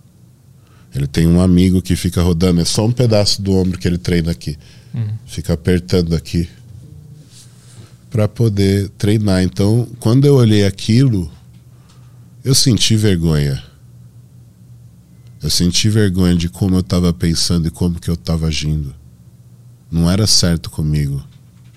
Tudo que eu sonhei, tudo que eu batalhei, eu deixar se perder porque eu tinha uma lesão, porque eu estava machucado e que aquele machucado não sarava. Não. Eu tinha que mudar, cara, eu tinha que fazer diferente. Então, a partir dali, eu comecei a encarar de uma forma positiva e fazer o que eu podia para poder melhorar. E comecei a trabalhar, fui trabalhando, fui melhorando, fui evoluindo, fui fazendo as coisas devagar e aos poucos, até o momento que eu me senti preparado e pedi uh, para a diretoria da, da, da Max Titânio para fazer um retiro. E eles me permitiram. Então, é, eu tenho um grande amigo que chama Mohamed, Mohamed Ferjani, que ele é árabe e ele tem um relacionamento muito bom com o pessoal de uma academia chamada Oxygen, que fica no Kuwait. Uhum. Hoje o Kuwait é o maior celeiro de atletas do mundo. Eles fizeram um centro de treinamento capaz de destruir qualquer centro de treinamento americano. Será que a gente consegue ver foto disso? Consegue, coloca aí Oxygen. Oxygen White. Oxygen White. Cara, e essa academia é a maior academia do mundo, mas sem sombra de dúvidas.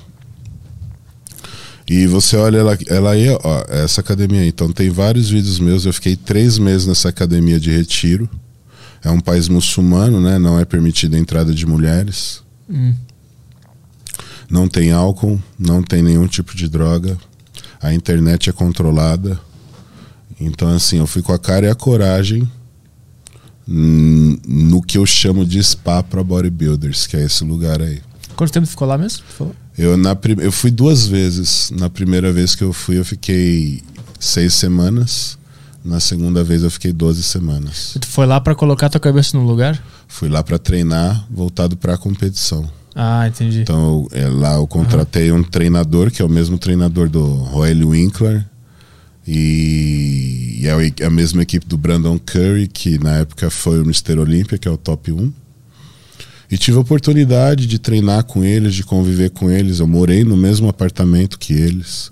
Então foi uma convivência muito bacana que eu tive, é, tanto com o povo árabe, com a cultura árabe o, o, pude conhecer na verdade o como que é o muçulmano de verdade né?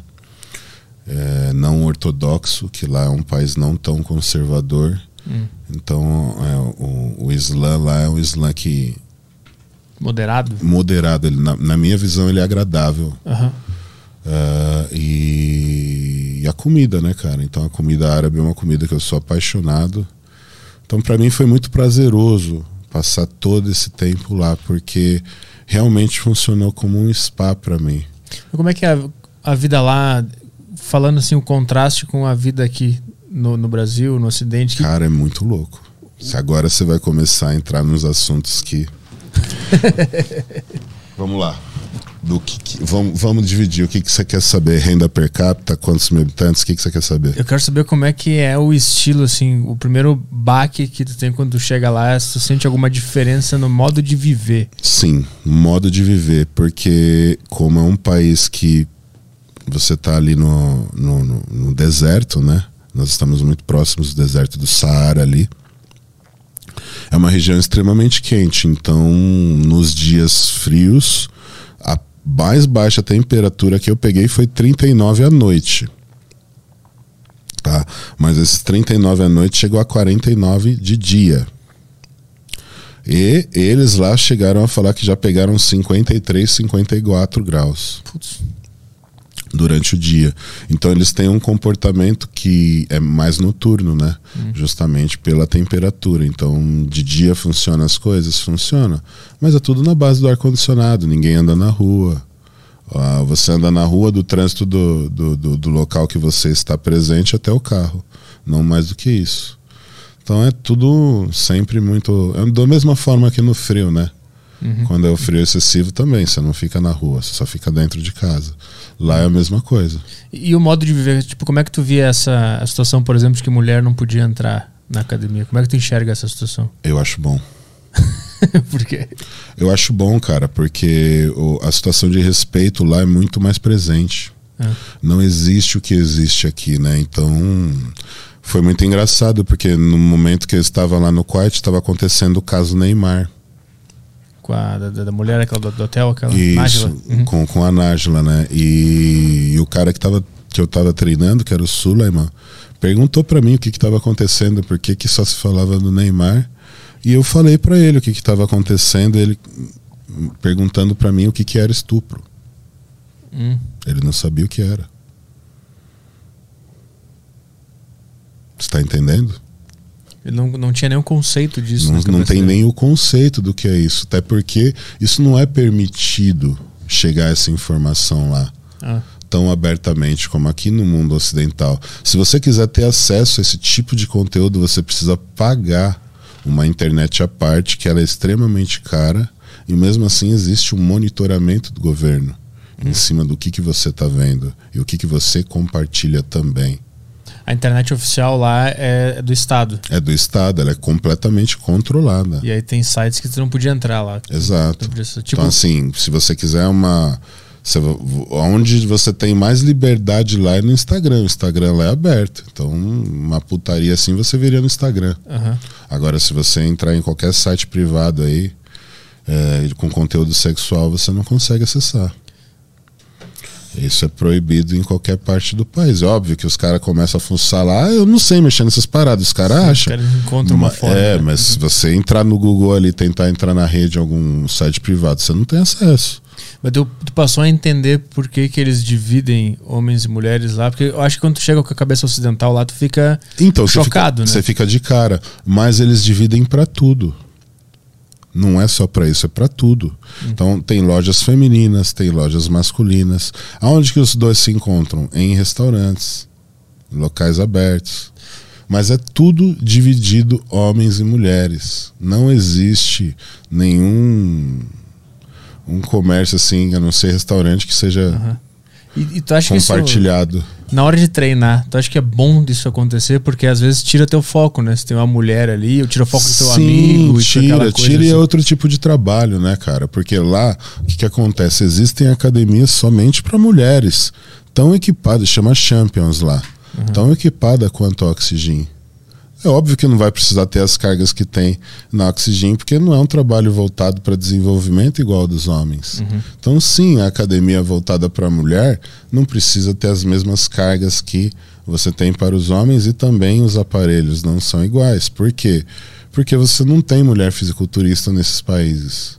As mulheres usam burca.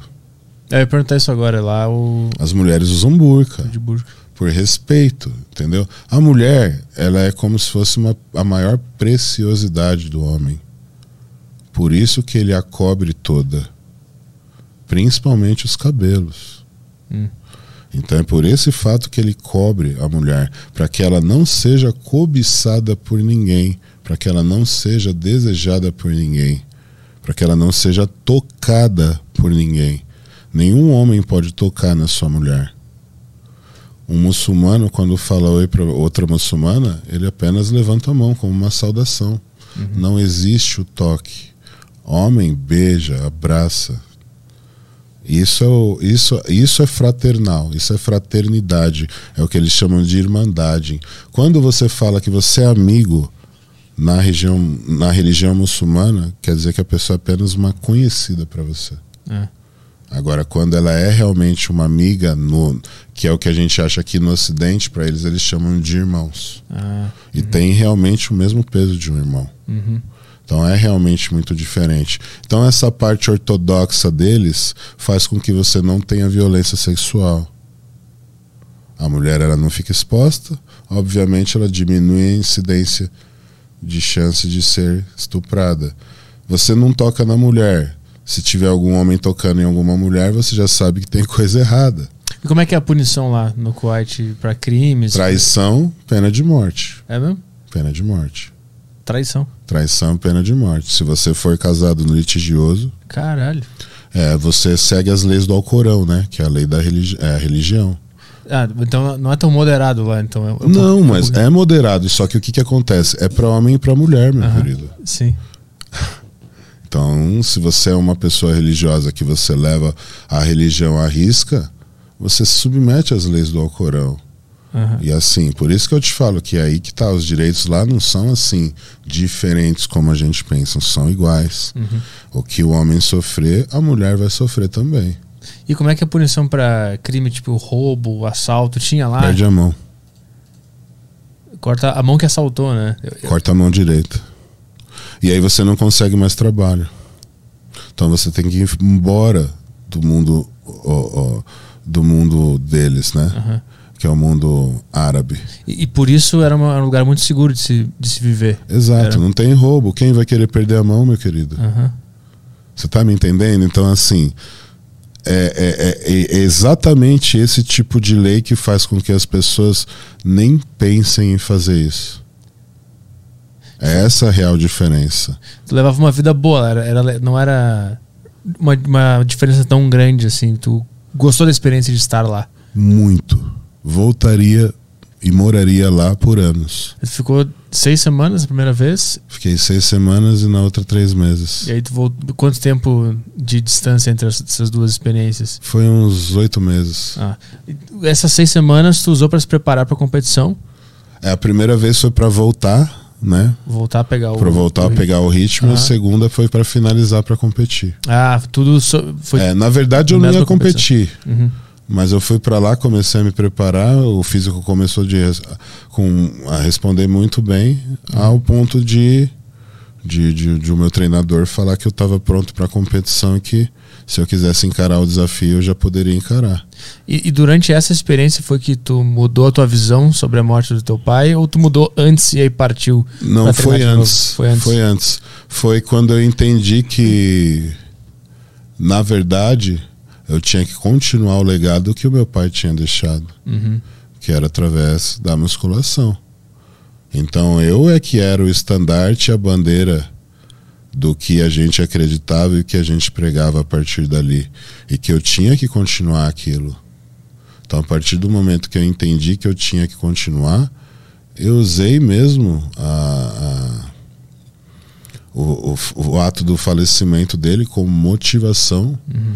para fazer eu voltar. Tanto é que no meu retorno a primeira coisa que eu faço é agradecer a Deus e a meu pai Uhum. por ter me dado força e ter conseguido fazer o que eu tinha mais medo de fazer, que é voltar a treinar em alta intensidade, mesmo com as dores. É, tu falou das lesões também. Essas lesões foram, foram quando? São lesões crônicas de desgaste, né?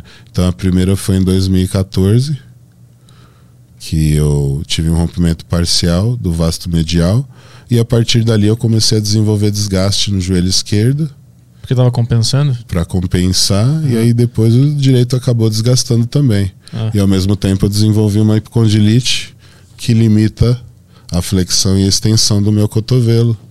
Então eu tenho um treino assim que é de certa forma limitado com relação a alguns exercícios em amplitude, Uhum. mas que hoje com relação à força e trabalho muscular, eu trabalho tão eficiente como qualquer atleta. E no início, quando tu teve as lesões, tu interpretou de uma forma negativa. Tu pensou, Sim, puta, não vai eu dar não mais. vou mais conseguir. Não vou mais conseguir. Ah. Até você mudar isso, E como, como é que você passa por cima de uma dor? Como é que tu consegue enxergar que há uma esperança de que mesmo com a tua dificuldade tu consegue seguir? Porque eu falo isso porque eu tô com um problema no joelho e eu tenho esse pensamento às vezes de, putz, será que um dia eu vou conseguir voltar? Não, então, isso é o que eu vou ensinar pra você aqui que eu tava, a gente estava falando aqui no arquivo aqui confidencial, em off. em offline. Aqui eu já tava falando pro Arthur que eu vou ajudar, que o Arthur tá começando a ficar com desgastes aqui na articulação do joelho. Então você tá passando por tudo que eu passei. E na época, na época não tinha internet, cara. Uhum. Então tudo que eu passei fez eu chegar nesse nível de desgaste que você tá vendo hoje. Toda semana eu tenho água no joelho. A cada treino é- uma glória eu conseguir treinar e não ter mais dor. Né? Então eu tô usando até CBD, que ajuda também muito. CBD é sensacional. Temos bastante aqui, inclusive, né? Pra- Na casa. no- na- nessa casa que tem bastante. CBD e THC aqui é o que não falta. Exatamente. Mas o CBD ele é de extrema importância para ajudar nesse tratamento. Ele tem uma ação anti-inflamatória e analgésica que funciona demais. Eu vou deixar uma pastinha para você aplicar no seu joelho também. Pô, obrigado. E, e a partir dali eu comecei a, a entender que eu precisava ensinar para as pessoas esse caminho que existe e que é próspero, mas que ele tem que ser apresentado rápido para evitar que as pessoas fiquem como eu fiquei. Então hoje meu papel é esse, cara, conseguir disseminar ao máximo a informação de boa qualidade da musculação, da educação física, para poder ajudar os atletas a evoluírem e para ajudar as pessoas que têm vontade de sair do zero, as pessoas que têm traumas, que são zoadas, Uhum. de querer começar, cara, de querer dar um jeito, porque o que eu falo para elas é: se eu magrelo com 62 quilos, horroroso, conseguir, por que que você não vai conseguir? O que que eu tenho que você não tem? É Nada, É cara. que a gente te vê pronto, né? Nada. É que vocês assim olham já. um produto final, É. vocês falam, meu, é impossível isso. Mas não. Tudo é uma semente, cara. E essa semente tem que ser depositada o quanto antes. E hoje meu papel é tentar disseminar o máximo possível essa semente aí para as pessoas. É A, a dor é uma coisa que ela é, ela é muito imediata. Tu sente a dor, tu se assusta Isso. E- E, já para. e já se desespera e pensa, puta, não É. vai dar, nunca vai dar. Como é que faz pra lidar com a dor física? Você vai ter que fazer um preparo, né? Então, por exemplo, como eu tenho um desgaste muito grande nos joelhos, meu treino de perna ele é totalmente pensado, eu tenho os ângulos certos, eu já treinei diversas vezes, de diversas formas, para poder achar os exercícios que não fazem meu joelho inchar, encher de água, Hum. Né? Os ângulos que eu tenho que utilizar, a amplitude que eu preciso trabalhar e o limite de carga que eu posso estar trabalhando. Porque como eu já tenho desgaste, se eu usar uma carga muito alta, eu aumento mais esse desgaste. Então eu preciso usar uma carga alta que ofereça uma grande resistência, mas que não ofereça um desgaste articular significativo. Aquele ranger das articulações. É isso que eu estou falando. Então você vai ter que entender como que você faz bastante mobilidade para poder criar mais espaço na articulação e evitar que ela tenha esse atrito e produza esse desgaste. Essa água no joelho, esse desgaste na articulação, ela é porque ó, eu nunca me preocupei muito com mobilidade, eu sabia da importância, mas eu não fazia. Eu Sim. agachava, ia, aquecia no agachamento e ia aumentando o peso até chegar no peso que eu fazia. Isso é um desgaste natural do movimento ou é porque tipo assim, o meu glúteo tá fraco e sobrecarregou meu joelho? É, é Sim. isso? Você tem desbalanço muscular, você tem bloqueio articular e você tem falta de alongamento. Então, no geral, a maioria das pessoas tem encurtamento de cadeia posterior, algum tipo de fraqueza, principalmente em glúteo e quadrado lombar, Uhum. e aí você acaba sobrecarregando patela, joelho, Ela tem que fazer todo o trabalho. que é onde hora você tem mais força Hum. Que é onde você sempre está atuando ali, que é aquela parte da perna que sempre está se movimentando, fazendo a Sim. flexão de joelho. É, o foda é que quando o cara é novo, o cara vai lá e agacha e não, não sente nada, né? Aí eu cheguei nos 30 anos, que eu, minha primeira lesão foi com 30 anos. Exato. Você tá com quanto agora? 31. 31. É, Tá novo ainda, meu querido. Tem muito joelho aí. tem muita água se ainda. quiser a gente troca, se quiser a gente troca agora, cara. Pau pau. O quê? Joelho. Não quer não? Como assim? Te dou um usadinho aqui, ó. Ah, tá, tá, entendi. Quer trocar? Eu pego. Tem um usadinho aqui. Eu não, eu não sei como é que o meu tá. O meu tá com água aqui agora. Ó, mas tá melhor que o meu, viu, cara? O teu tá com água? Não, olha aqui, Agora? ó. Ó. Fofinho. Isso aí é um pouquinho de aguinha? É, cara. O ó. o meu tá- a gente tem igual, a gente tem o joelho igual. Fofinho, cara. Mas o seu é mais novo, menos quilometragem. Sabe o que é engraçado? Eu cheguei na academia, eu nunca tinha sentido nada. Eu É. comecei a aquecer com a barra, depois eu boto 5 quilos, aumentando. Começou a dar uma dor aguda aqui, ó, na ponta aqui, ó. É, Bem na cruzado, cruzado anterior. Puta que merda. E aí eu fui tentando fazer, e aí eu, eu desisti, porque não, não tá saindo Não, a dor. E imagina. aí, nas- nessa semana, ele ficou uma bola, assim, desse tamanho. Não. assim. Vamos fazer a mobilidade que nunca mais você vai ter isso. É mobilidade o lance. 10 minutos antes do treino, você evita esse problema pro resto da vida. O que que é? É Aqueles com elástico? não, não é salto? não. São é? exercícios de alongamento que trabalham muito, né? É, Espaçamento articular, justamente porque forçam a articulação, né? É, em flexão e em extensão Uhum. para poder criar esse espaço. É o- como assim um espaço? você consegue aumentar o espaço entre as articulações. Com mais espaço, você tem menos atrito. Quando você tem menos atrito, você tem um exercício que corre com mais facilidade. Ah, tá. Um exercício aqui que você parece que você tem é, o- suas juntas estão elásticas. Você não sente nada para flexionar e para estender. Ah, então tão tu- flexíveis que elas estão. Se tu começa a treinar sem fazer mobilidade ou alongar, elas estão tudo rígidas, assim. Exato, E aí você tenta deixa fazer elas mais, uma- mais flexíveis. Aham. Eu sei, puta, é foda porque eu lembro quando eu era jovem, 18, 20 anos, eu achava que a- alongamento era uma bo- bobagem, né? Não. To- Todo mundo acha isso no início. Não, né? alongamento é saúde. Alongamento é saúde, alongamento é. Bom, se alongamento não é bom, deixa o seu carro sem alinhamento. Sim, É a sim, mesma coisa. Você vai gastar demais o pneu de um lado, sim. que no caso é o joelho, do que do outro. É isso que acontece.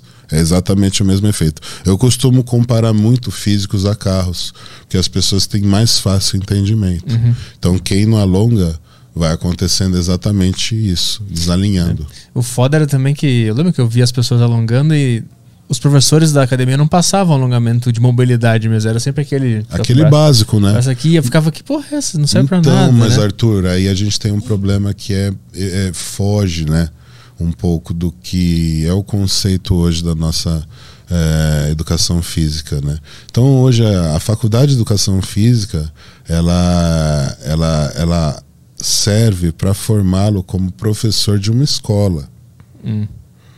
Entendeu? Então, para você atuar como primeiro e segundo grau, como professor de escola, a educação física na faculdade ela foi desenvolvida para isso. As pessoas que vão trabalhar como personal trainer, natação, atletismo, futebol, arte marcial, dança, precisam se aprofundar na modalidade com cursos extracurriculares, né? E as pessoas que hoje atuam dentro das academias são recém-formados. E ponto. Por quê? Porque é exatamente que cobre né, a, a necessidade da lei. Então a academia, atendendo a necessidade da lei, ela coloca um professor que é recém-formado, porém sem condição técnica nenhuma, pelo simples fato dessa pessoa ter ali com ela o cartão do CREF Cumprir que é a licença, o registro, para poder estar atuando dentro da sala de aula. Então, aquele registro não quer dizer que a pessoa está apta a estar trabalhando dentro da sala de musculação, mas ela tem essa licença. Então, ela pode trabalhar e ali ela está por uma falta de oportunidade, até mesmo, provavelmente na área que ela quer atuar, que provavelmente não é a sala de aula. Uhum. Então a gente tem esse grande problema, cara. O professor ele sai uma nota zero da faculdade e ele precisa fazer cursos extracurriculares para poder ter esse tipo de experiência e se gabaritar para poder trabalhar eficientemente. E isso no nosso mercado é muito difícil. Então acho que existe uma mediocridade dentro dessa área. Muito. Muito. Muito porque hoje, né, a, a ideia da academia low cost é exatamente essa. Então você tem um modelo de academia que custa 70 reais por mês, mas a pessoa simplesmente paga e não frequenta. Justamente porque você trabalha em cima do que? De um gatilho emocional. Uhum. Eu preciso de academia. Por mais que você não vá, você precisa de academia. Funciona como psicológico. Ah, hoje não deu, amanhã eu vou. Hoje não deu, amanhã eu vou. Hoje não deu, amanhã eu vou. Um dia você vai. Mas quantas vezes você vai usar essa academia por mês? Duas? Três? Uhum. Se você for usar duas, deu 35 reais cada vez que você usou a academia. Entendeu? Então, o esquema de academia low cost é esse. Fazer 3, 4 mil inscrições. Só que se essas 3, 4 mil inscrições forem no mesmo dia na academia, o cara Fudeu. fecha as portas e fale, Uhum. porque ele não consegue atender a demanda. Então, isso tudo é um esquema que eles fazem para fazer você se sentir confortável, mas não frequentar a academia. Existe uma alternativa assim para um cara que ele quer mais do que uma academia industrializada, digamos assim. Ele quer realmente entender e fazer um treino, mais- fazer um terra, fazer coisas mais avançadas, mas ao mesmo tempo seria muito caro, né? Tu encontrar um lugar assim. Existe um, um meio termo para essas pessoas que querem se aprofundar, mas não querem só ir no, no mais smart fit da vida. Cara, olha, hoje, graças a Deus, a gente conseguiu trazer bastante informação para a internet. É, eu tenho grandes amigos meus que também estão atuando fortemente, que são professores, é, são especialistas e estão fazendo um trabalho excelente para a divulgação de, de técnicas de trabalho, de, de como se desenvolver dentro da área da educação física, da área da nutrição, da área esportiva, no caso fisiculturismo, todas essas áreas. Mas tudo isso tem um custo que geralmente excede o, o, o orçamento da maioria dos praticantes. Uhum. Uh, Para esse tipo de pessoa, a internet ainda é a melhor saída. Pesquisa, pesquisa, pesquisa, até você conseguir mudar uma opinião. Ter uma condição de contratar especificamente uma pessoa desse gabarito, uh, você vai ter uma média de custo de no mínimo 500 reais mensal. Quem não puder fazer isso, eu também tenho um curso online que eu fiz junto com o Renato e com a Tati Cariani, que é o Shape em 60 dias. E esse projeto ele tem é, uma alta aceitação por um custo muito acessível. Uhum. Então, quem quiser se inscrever, projeto Shape do Sonho em 60 dias. O link está na minha bio no Instagram, Júlio Balestrinho Oficial. Instagram está na descrição, né, dele. Isso. Lá você terá todas as informações e você se cadastra lá e acessa todas as nossas aulas que estão gratuitas lá essa semana. E através desse tipo de trabalho eu consigo atender o maior volume de pessoas possíveis. Eu também trabalho com consultoria em São Caetano. Eu tenho um uhum. consultório. E mas lá já é uma coisa que a maioria das pessoas busca, quer, mas já é para quem tem condição mesmo. Sim, e ele tem, tem que estar tá com um objetivo muito maior, né? Então, eu trabalho com pessoas que têm objetivo, não precisa ser um atleta. Ah, uhum. Não precisa ser um atleta. Eu cansei de pegar pessoas que são extremamente magras ou que estão em estágio de obesidade mórbida e conseguir fazer um excelente trabalho. Eu preciso de pessoas com boa vontade e determinação. Uhum. É essa a chave do segredo da nossa modalidade. Uhum. Arthur, entenda uma coisa, cara. Para você ter sucesso no nosso esporte, se você dominar a nutrição, que é a parte mais difícil junto ao treinamento. Treinamento e nutrição são os pilares mais difíceis de você controlar. Por isso que a gente dissemina tanta informação na internet através do canal da Max Titani e do Renato Cariani. Aí você tem um outro pilar que é fundamental, que é o descanso. Sem o descanso adequado, você não come adequadamente e não treina adequadamente. Tudo isso é necessário uma boa vontade, que é o pilar da motivação. Aí que vem a pergunta: por que que você faz isso? No meu caso, é porque eu nunca mais quero ser magro. Uhum. Essa é a resposta. E o último, e é onde a maioria morre, que não tem condição, investimento. São esses os pilares que regem o nosso esporte. Baseado nesses cinco pilares, você consegue montar um planejamento independente do estágio, sendo ele uma pessoa que está começando agora até um atleta de alto nível internacional. Uhum. Eu te perguntei isso porque eu, eu falo bastante sobre powerlift, né? Que eu gosto de fazer terra e agachar e fazer overhead press e tal. E eu vejo que tem muita gente que me manda mensagem falando, cara, na minha academia não deixam fazer terra e nem ensinam, não sabe que porra é essa. Eu vejo que tem um, tem um conhecimento básico que as pessoas podiam ter, Isso. mas não é passado. Não, não é passado e a academia também não está preparada. É. É. Entendeu? Então, assim, o que, que acontece? As academias de low cost são exatamente para essas pessoas que trabalham dentro do wellness. O wellness é diferente de fisiculturismo. Então é aquele mente sã, corpo são. Uhum. Eles querem um físico que seja atlético, mas não é um físico que seja grande. Essas academias geralmente elas não gostam de fisiculturista. Porque os fisiculturistas usam um aparelho como tem que se usar mesmo, utilizando toda a carga e a potência do aparelho, usam demasiadamente os pesos e isso deixa a academia deles desfalcada de material, porque os outros vão treinar, eles não têm material suficiente para atender todo mundo, eles têm pouco material. Então, para eles não é lucrativo você pagar 70 reais e realmente usar demais Sim. as coisas da academia. Sim. Então, é lucrativo as pessoas que vão lá, usam a esteira é muito comum você ver o gordinho indo para esteira na academia e o magrinho indo para musculação. Só que tá tudo errado, cara. O gordinho que tinha que estar tá indo pra musculação. O magrinho tá certo, ele tem que estar tá ali na musculação. Mas o gordinho tinha que estar tá treinando, cara. Existe... Se, se ele estivesse treinando musculação, ele ia emagrecer mais rápido. É, existe uma ideia que ele tem que perder a gordura primeiro Exato. e depois. Então ele vai pra esteira primeiro. Não, tá completamente errado. Ele tem que ir pra musculação e depois completar isso com esteira. Uhum, uhum. Isso aceleraria demais o processo de emagrecimento e ganho de massa muscular. Porque o que, que acontece? Aí o cara seca, aí fica aquela pele caída, aquele excesso de pele.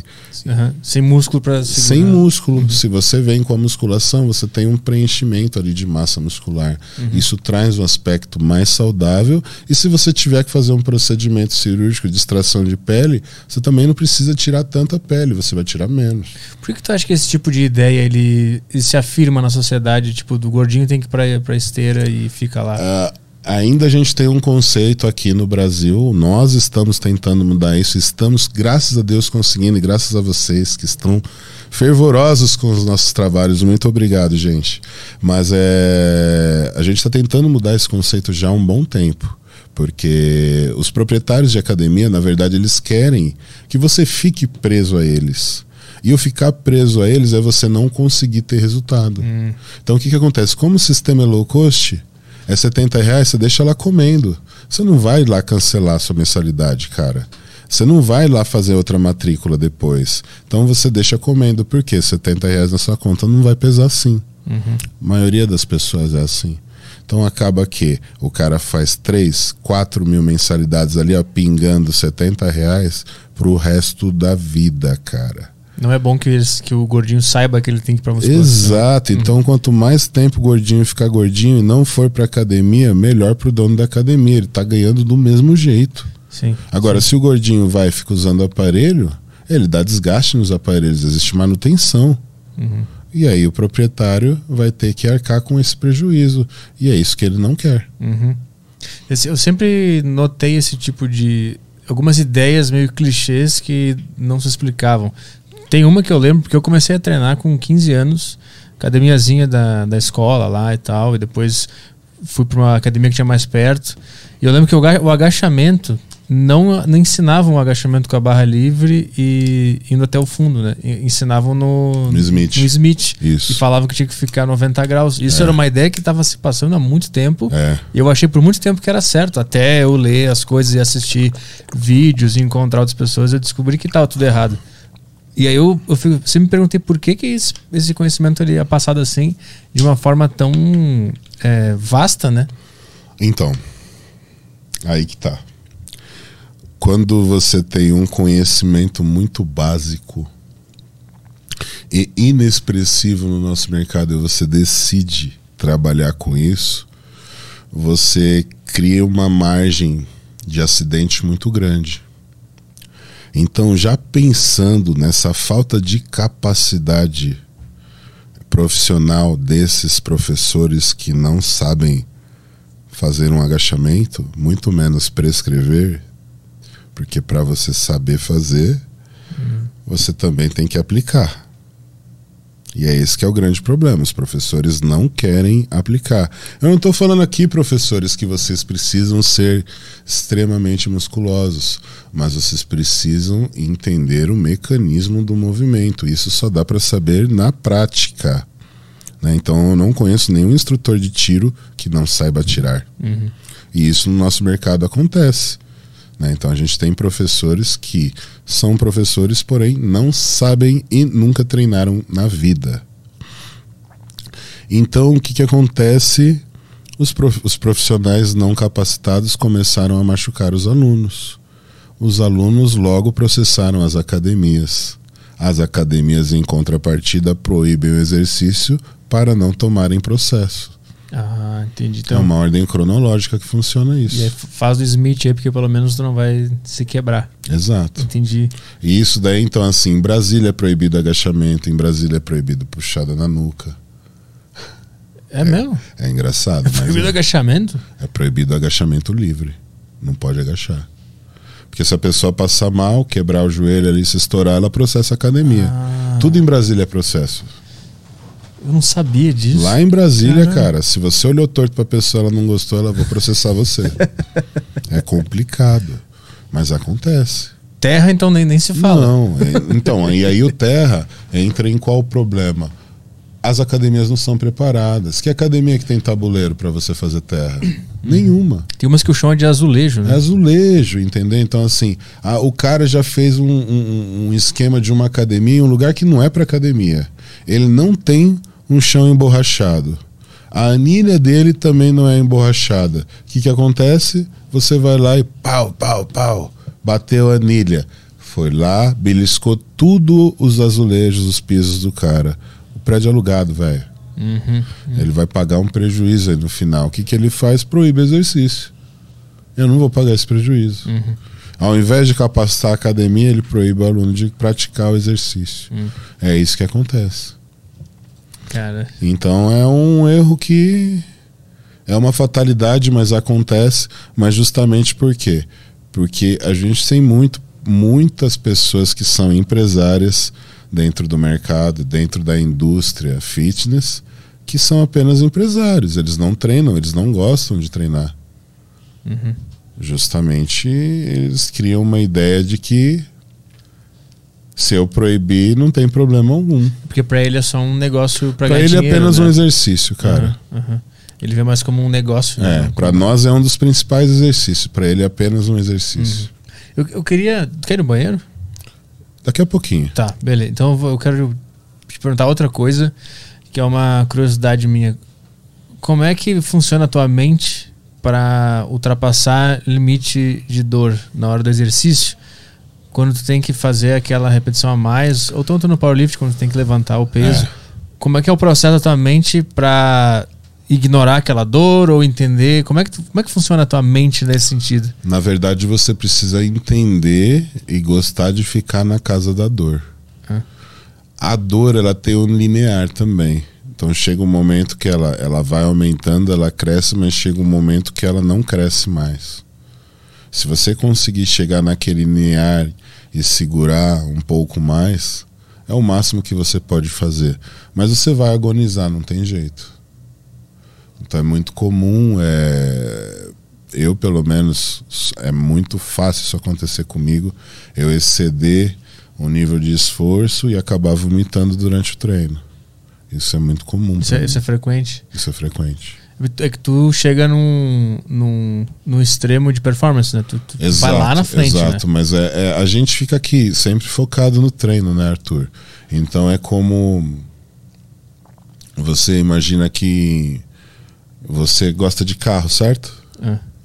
Então imagina que você tem uma corrida. Então você tá ali preparado e você olha para o lado e você vê o cara preparado. Então automaticamente você escaneia tudo que você vai ter que fazer. Então tá, eu tô com a mão aqui no acelerador, meu pé aqui já tá pronto em cima do para acelerar, tá perto, tá colado, mas eu não posso acelerar muito. Então vou segurar aqui um pouco em dois mil giros, porque senão não vou conseguir sair, meu pneu vai cantar demais. Entendeu? E aí você vai controlando aquilo até o momento em que você solta a embreagem e aí você acelera de vez. Uhum. Mas até isso acontecer, você precisa ter aquele controle mental para saber o exato momento ao qual você vai dissipar energia. Uhum. No treino é a mesma coisa. Então eu preciso economizar energia para conseguir dissipar ela na hora certa e tirar o máximo proveito dela. É exatamente como no powerlifting. Então, se você não conseguir fazer aquele primeiro movimento mais forte, que aquele que você guardou toda a sua força, muito provavelmente o segundo, você não tem condição de levantar mais o peso. É melhor você deixar daquele jeito que tá para conseguir fazer sua segunda tentativa.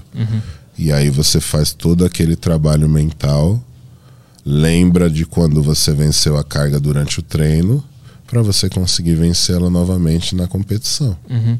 Mas Quando a, a dor era uma coisa nova pra ti, quando tu começou a treinar, como é que tu fazia? Porque o que ela fala pra ti é para de fazer esse negócio, não Sim. faz mais isso. É isso que a dor te fala, né? É. E aí pra ter a capacidade de, de botar pro lado pular ela e tipo entender que ela é só um sinal que não precisa ser levado tão a sério é uma, um processo mental de anos, né? É um processo mental de anos e aprofundamento, né? E aí tem atletas ainda que se utilizam de outros artifícios, né, químicos para conseguir exceder esse limite. Ex existe existe existe um anestésico chamado Nubain. Daquele que o cara um potinho assim, o cara Não. Não. Passa, não é? Isso chama-se amoníaco. Isso, isso. Isso é amoníaco, amônia. Para competição é Isso, bom. eu vi o Maverick usando no vídeo isso. dele. Né? Não, isso é sempre usado por, por powerlifters. Mas qual é o outro que, que tu disse? O, o que eu estou falando para você é um anestésico, chama-se Nubain. Ah. É um, um, derivado de ópio, um parente de heroína. Ah. ah, caramba. É, cara. Mas como é, como, é, como é que usa isso? É, provavelmente oral, né?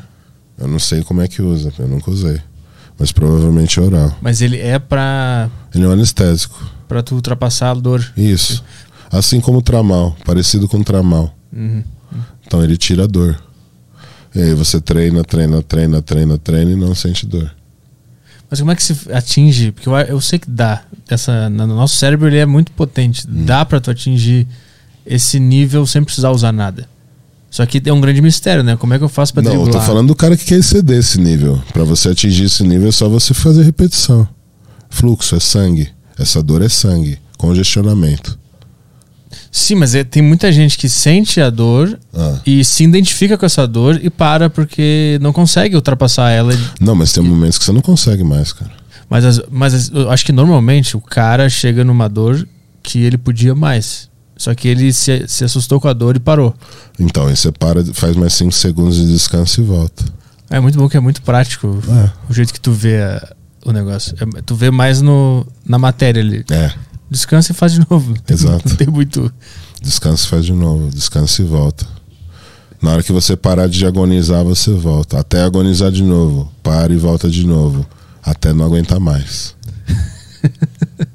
Muito bom, é muito, é muito simples. É isso que é o real sentido do no pain, no gain. Ah, É isso que a gente quer dizer quando a gente fala no pain, no gain. Sem dor, sem ganho. E tu acha que necessariamente. Porque eu já vi que recentemente muita gente está falando sobre. Acho que o Caio Botura tá falando bastante sobre isso, sobre que não, não é necessariamente. Não necessariamente tu precisa chegar na falha sempre, né? Não precisa sempre esganiçar o músculo. Isso também era uma, uma visão que eu via que era muito falada, né? Não, tem que sempre a falha, sempre a falha. Como é que tu enxerga isso? Porque no fisiculturismo é muito. Tem que chegar na falha, né? Depende da fase. Ah, ah tem, tem uma preparação Depende da gigantesca. fase. Fisiculturismo é totalmente dividido em blocos. Ah, Então você tem a fase do ganho de força, você tem a, a fase do aprimoramento da definição. E o seu planejamento alimentar e o seu planejamento de treino é voltado em cima da fase, em cima do que você está fazendo. Geralmente o bulking, uma fase de construção, você geralmente não chega na falha. Você, na verdade, evita até a falha. Por quê? Porque você está você está buscando, você está prezando por cargas maiores. Então, descansos maiores, mais intervalos entre as séries e mais carga nessa fase. Uhum. Tá, a- chegar à falha é um- numa janela específica de preparação. Não é Sim. sempre, né? Não, não é Tem sempre. gente que acha que tem que ir sempre, todo Não, treino não tem que é chegar na sempre, falha. nem né? todo treino. Como nem todo treino você pode carregar peso excessivamente que você rompe. Aham. Então você vai mesclando, por isso que a gente chama periodização. Semana mais leve, mais carga, mais menos repetição, mais intervalo. Semana mais leve, menos carga, maior volume, mais repetição, menos intervalo entre as séries. São tantos elementos né, que, que, que compõem a, lá, a arte de estar se exercitando. É possível um cara sozinho conseguir entender tudo isso e periodizar o seu próprio treino e sacar tudo isso? Ou é um, esporte que você sempre tem que ter contato com alguém e estar conversando? É possível exatamente através desse curso que a gente ensina isso. Boa. A minha parte fica exclusivamente de treino. O Renato ensina tudo que você tem que saber sobre o corpo humano e a Tati ensina tudo que você tem que saber sobre nutrição. Boa. Vamos ver se a gente tem questões aí da galera? Opa, Como é tem que a gente tá? bastante coisa aqui. Tem bastante? Tem bastante Aham. gente online aí? Uma Tem. galera, uma galera aqui. Então vamos fazer as perguntas do Telegram primeiro? Deixa eu só fazer um Vai, tô- pipizinho antes. Vai Dois lá, vai minutinhos aí, peraí. Vai lá. Já volta, hein, galera? Segura aí. Eu acho que eu vou também. Quer dar uma pausa? Ah, vamos dar uma pausa É, então. que aí eu vou Beleza. depois ali também. Fechou. Foi. Vamos lá para as perguntas do Telegram. Beleza, vou tocar os áudios aqui da galera. Vai sair na TV ali? Vai sair tudo na TV. Tá. Vou arrumar aqui, devia ter feito isso aqui antes. Aí, agora sim. O áudio, vamos tocar o Igor, o Igor Kainan. Mandou um áudio dele aqui. Vamos lá. Eu acho que o som da TV tá baixo. Controle aqui. Aqui. Aí. E aí, Júlio, beleza? Grande fã do seu trabalho como coach, treinador e também no bodybuilder. Eu queria te perguntar em quantos anos, assim, você tem uma estimativa que o pessoal da Classic Physique vai começar a se destacar no exterior? Porque hoje, a, a categoria, no, principalmente no Mr. Olympia, eu vejo que é, todo mundo lá é gringo, né? Não tem nenhum brasileiro lá para representar o Brasil. Mas você acha que nos anos futuros aí, daqui 3, 4 anos, isso vai, vai ser mudado? Qual que é o nome dele? É o Igor. Igão, pode ter certeza que sim. Já estamos trabalhando duríssimo. Temos eu, temos o Ramon, temos o, o Gorila, temos o, todos os integrantes do time da Growth, os integrantes do time da Integral Médica, todo mundo está trabalhando muito duro para fazer com que esse esporte se alavanque dentro dessa categoria que é nova para os brasileiros. Mas eu tenho certeza que em um ou dois anos a gente vai ter um representante aí dentro do Mister Olímpia. Tomara que seja eu. Boa. Vamos lá pro próximo. Tem aqui o Vinícius agora. É, aqui. Aí. Boa tarde aí, pessoal. Quero deixar meus parabéns aqui pro trabalho que o Julião tá fazendo. Simplesmente sensacional ali, tanto na Max quanto na migração de, da, da categoria dele para Classic. E, cara, com esse shape absurdo que você tá, você vai deixar o Sebum pequeno. Ah, obrigado. Obrigado, meu querido. Essa é a ideia. Eu tô trabalhando duro. É uma categoria nova. Essa é uma outra parte que eu não contei. Eu migrei da categoria Open, né? E vou fazer a minha estreia agora na Classic Physique, que é uma categoria que tem uma relação de peso por altura. A Open não. A Open é os super pesados. Essa Classic Physique é uma relação de peso por altura. Então eu, com a minha altura, posso pesar no máximo 109 quilos. Então é uma estreia de uma categoria nova com limite de peso mais saudável, porque eu já tenho mais idade, então eu quero limitar o uso de, de recursos ergogênicos justamente para prezar por minha saúde e me manter mais saudável por mais anos. O esporte competitivo, todo mundo sabe que não tem nada de saudável. Então eu já pensando em longevidade dentro do esporte, optei por essa ca- categoria e também por saber que minhas articulações já não suportam mais treinos tão duros quanto os que um Open precisaria suportar para se manter competitivo dentro da categoria. E qual é a maior dificuldade de mudar entre essas duas categorias que está Agora, sentindo? na verdade, a adaptação do físico e das poses, né? Porque no bodybuilding eu precisava apenas expor os meus físicos com poses que eu escolhia e que para mim sempre foi cômodo fazer, porque eu sempre pratiquei essas poses. Então são poses que eu encaixo fácil. Com a entrada da Classic, eu preciso posar com é, poses que são mais clássicas, que usam o físico com torções lateralizadas, é, com ângulos que são diferentes para mostrar a musculatura e que é tudo novo para mim. Como eu gosto do esporte, eu sempre via essas poses, mas não a praticava. Então são poses que exigem mais mobilidade, mais equilíbrio, mais ritmo. Então é mais alongamento. Então são todos quesitos que agora eu estou introduzindo dentro do- do- da minha preparação para conseguir trazer esse físico renovado e mostrar um trabalho totalmente diferente do qual eu fazia na Open. E re- em relação ao treino e alimentação, tem uma adaptação também? Muda? Tem, tem. Eu tô desde dezembro de dieta, é, comendo metade do que eu costumo comer. Ah, e, sentiu muita dificuldade no início, muita fome? Senti um pouco de fome no início, mas na verdade não foi dificuldade, foi facilidade. Ah, Então, é, a categoria Open é uma categoria ao qual você precisa ter o máximo de massa possível. Então é uma categoria que exige uma alimentação muito rica e muito pesada. Então, para você ter uma ideia, na categoria Open eu precisava trabalhar com um volume de 1 kg de comida por refeição, 5 a 6 refeições dia. Caralho. E, e quantas calorias dava no, no dia? Para poder bater essas 8. Ah, era 8 mil calorias. Isso. isso. Agora, nessa, nessa categoria, eu faço quatro refeições que são de. É, são duas de 500, duas de 750 duas de 550 e duas de 400. Uma de 400. Uhum. São cinco refeições ao dia. Uhum. É, ou seja, eu reduzi o volume praticamente pela metade. Então se tornou muito mais fácil de comer. Eu sinto fome agora o tempo inteiro, coisa que eu nunca sentia antes. Antes tu tinha que empurrar a goela abaixo a comida. Exato. Uhum. E aí tinha, já tive, tava com aquela situação do refluxo, de excesso uhum. de comida o tempo inteiro, vai dormir de estômago cheio excesso de ronco. Então não tinha um bom sono, uhum. justamente porque sempre está empanzinado. Aí também tem aquela questão da letargia de estar sempre com sono o tempo inteiro, justamente por comer muito carboidrato o dia inteiro, todo dia. Então essas questões para mim foram fundamentais. E aí isso também refletiu diretamente no meu treino. Porque o que, que acontece? Eu vinha de uma, uma condição de 128. Meu peso de off-season é 128, 130 quilos.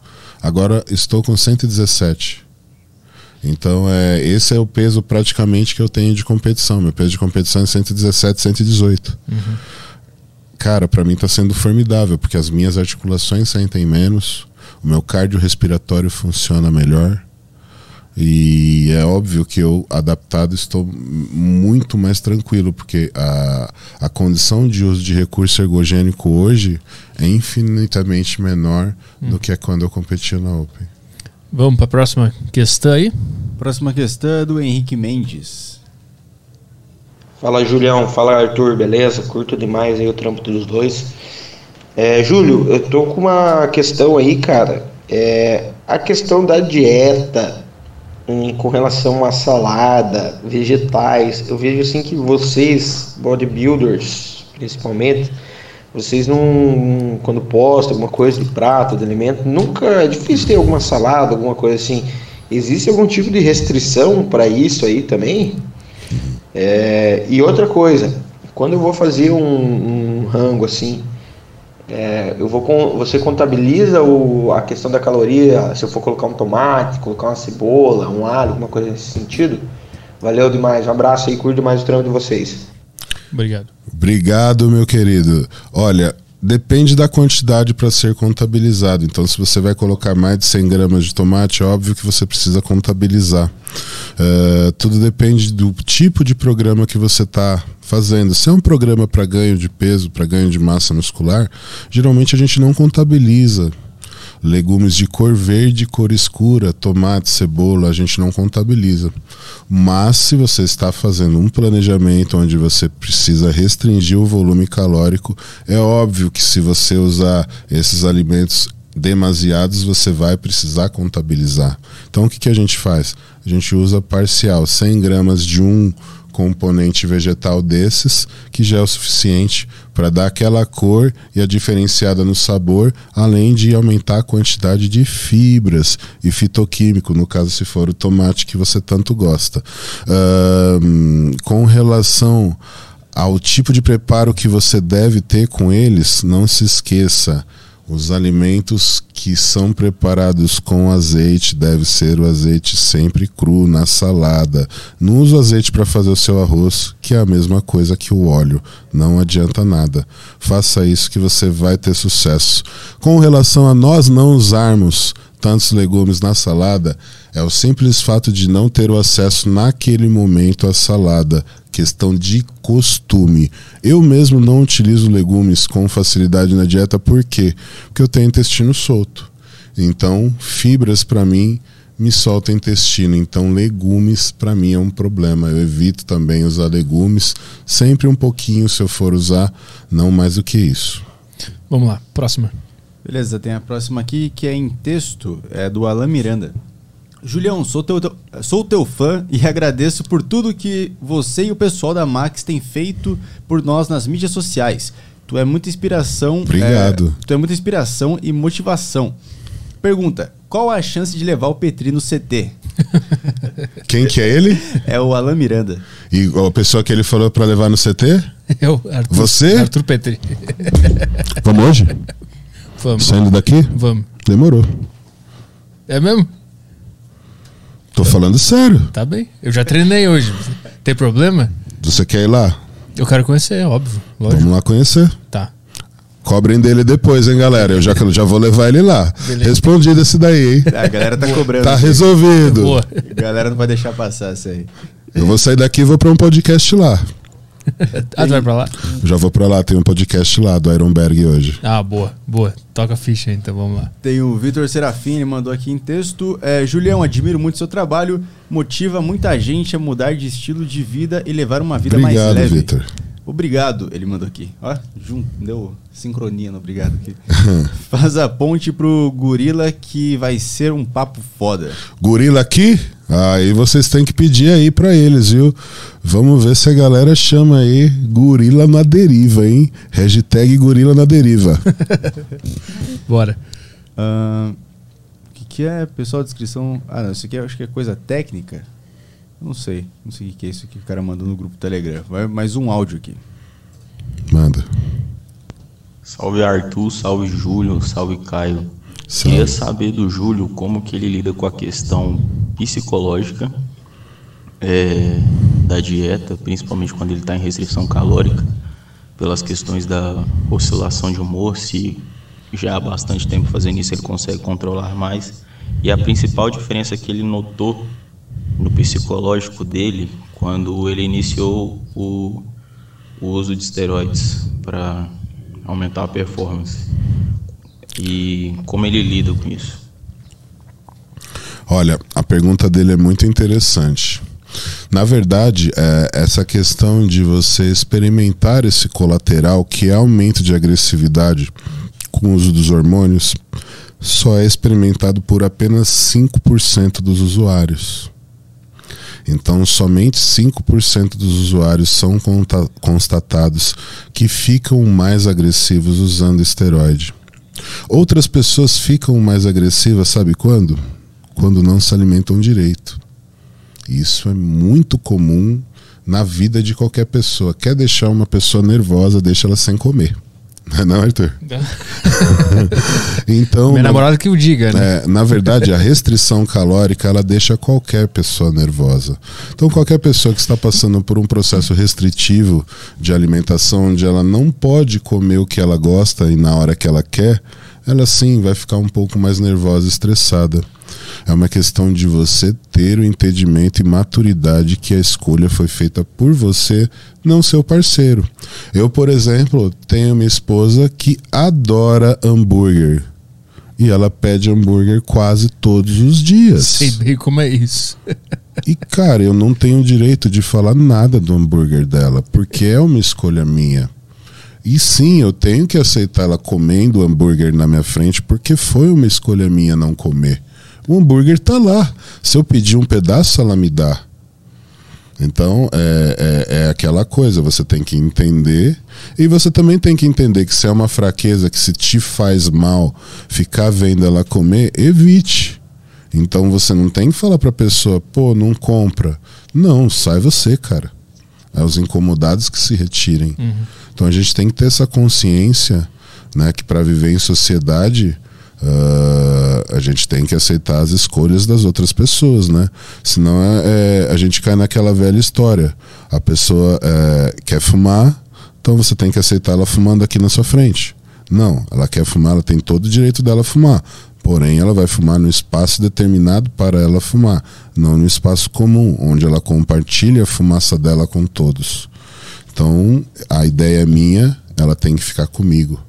E tem que partir de mim essa, essa identidade de não brigar com as pessoas pelo fato de, de não aceitar as escolhas dela. Eu só quero que elas aceitem a minha escolha, né? Então as pessoas me perguntam, nossa, mas você tá de dieta faz sete meses já? E eu já fiz o meu. ah, o meu programa. O meu programa, o final da minha dieta é em 2022. Então eu já tenho isso programado. E provavelmente depois de 2022 eu vou ter outro programa para fazer. Cara, tu sabe toda, tudo que tu vai fazer não, até... eu não sei. Como assim? Mas eu já tenho isso na minha cabeça. Ah, entendi. entendi. A minha dieta só vai acabar em dezembro de 2022. Saquei. Então até lá eu só vou mudar os componentes, mudar a dieta da forma que eu tenho que mudar, visando sempre a competição. Mas eu tenho já a convicção de que eu não vou sair do planejamento até o final do ano que vem. Então aconteça o que aconteça, eu tenho as minhas escolhas feitas e eu tenho que aceitar as escolhas dos outros. Então cada um que cuide dos seus problemas. tu, É isso. tu tem momentos de tentação? Tem momentos de tentação, tem momentos que eu como, por exemplo, esse final de semana eu fui na churrascaria no domingo à noite, no sábado à noite eu comi lanche, Hum. pizza, Mas tá tudo dentro da. tá tudo dentro do programa. Uhum. Justamente por quê? Porque durante a semana eu tenho uma semana que ela é muito dura, muito rígida. Uhum. Então eu começo a semana com um superávit calórico e termino a semana com um déficit calórico. Então eu tenho um nível de energia alto aqui, porque eu repus a energia durante o final de semana e eu trabalho essa energia e venho perdendo esse volume de energia ao longo da semana até o fim de semana. Eu tenho um baixo nível de energia, já está em déficit, entrando em catabolismo. Então, por exemplo, hoje eu iniciei minha semana com 119 quilos. A minha sexta-feira passada, que foi o término da minha semana, eu terminei ela com 116. Então, essa margem de peso que vem descendo é exatamente a estratégia que eu estou fazendo para descer o meu físico de peso sem perder a densidade, que é aquela sensação de dureza de um físico estar cheio, para poder chegar com um aspecto saudável na competição que tem muito limite de peso. Então eu sou um cara que sempre competi muito pesado. Competir mais leve vai fazer com que eu perca os meus ventres musculares. É isso que eu não quero que aconteça. Então, perder esse arredondamento é característica de uma dieta mal elaborada, onde você depleta demais o glicogênio muscular. E é isso que eu não quero fazer. Então, eu quero sempre deixar minha célula cheia. Para eu deixar a célula cheia, eu preciso acertar o planejamento dietético do começo até o final. E graças a Deus até agora está dando certo. Vamos lá? O que mais temos aí? Acho que a próxima em áudio aqui. É, a próxima em áudio é do Luiz. Salve Peteria, salve Júlio. Eu queria saber se ainda apetece o Peteria ser fisiculturista. E se o Júlio poderia dar uma mãozinha a ele. É que Cara. tem, é tem um vídeo meu, uma, É. uma época que eu tava treinando forte. Você queria ser fisiculturista? Não, eu, não, eu botei um título só de brincadeira, tipo, apetece-me ser fisiculturista. Aí era eu treinando, era uma brincadeira, né? Aí virou um meme entre o meu, meu público. Cara, tem que pôr um vídeo aí do Arthur treinando lá no CT, cara. É, lá, lá pra fazer, dá Tem pra fazer terra tem lá? que preparar. Não, dá pra fazer terra. Aliás, amanhã é o meu dia de terra, se você quiser. É mesmo? É. Mesmo com o joelho com água, consigo fazer? Eu não Ai. tem mais do que o meu. Eu tô, eu tô inventando desculpas. É Você tá começando a me entender. Você tá começando a me entender. Quando eu falo, é muito sério isso, cara. Eu tô te falando, velho. Eu conheço atleta que não tem membros. Sim. E quando eu olho pra eles, eu fico vergonha.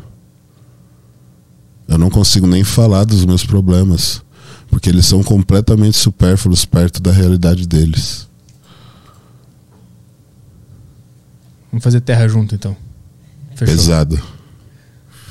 Eu- Vou mostrar pra eles também? Tá, beleza. Vamos mostrar pra vocês isso daí, vai ser curioso. hein? Vocês estão curiosos que eu sei. Como é que o Arthur vai se sair no treininho de terra, hein?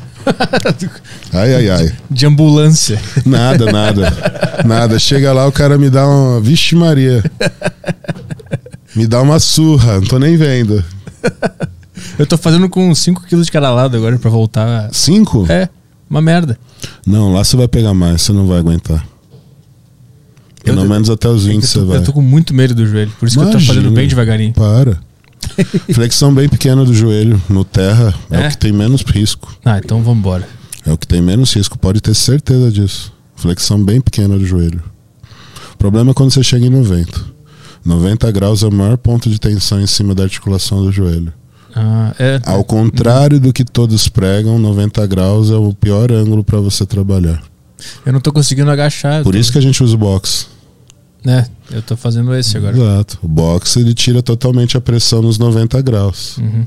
Quando você tira a pressão nos 90 graus, se torna excelente. Eu geralmente uso o agachamento pausado. Então eu desço, dou aquele, daquele dead stop né, de um segundo e volto à posição inicial. Uhum. Aí a articulação agradece. Tu, tu pegou, usou essa técnica depois de ter. Assim, lesionado. né? Saquei, a gente saquei. aprende depois que apanha, Saquei. não antes. Não, boa. Eu não tinha pensado nessa no agachamento É. pausado. Não, tem muita coisa pra você fazer, Arthur. Não tá nada perdido, não. Fica tranquilo.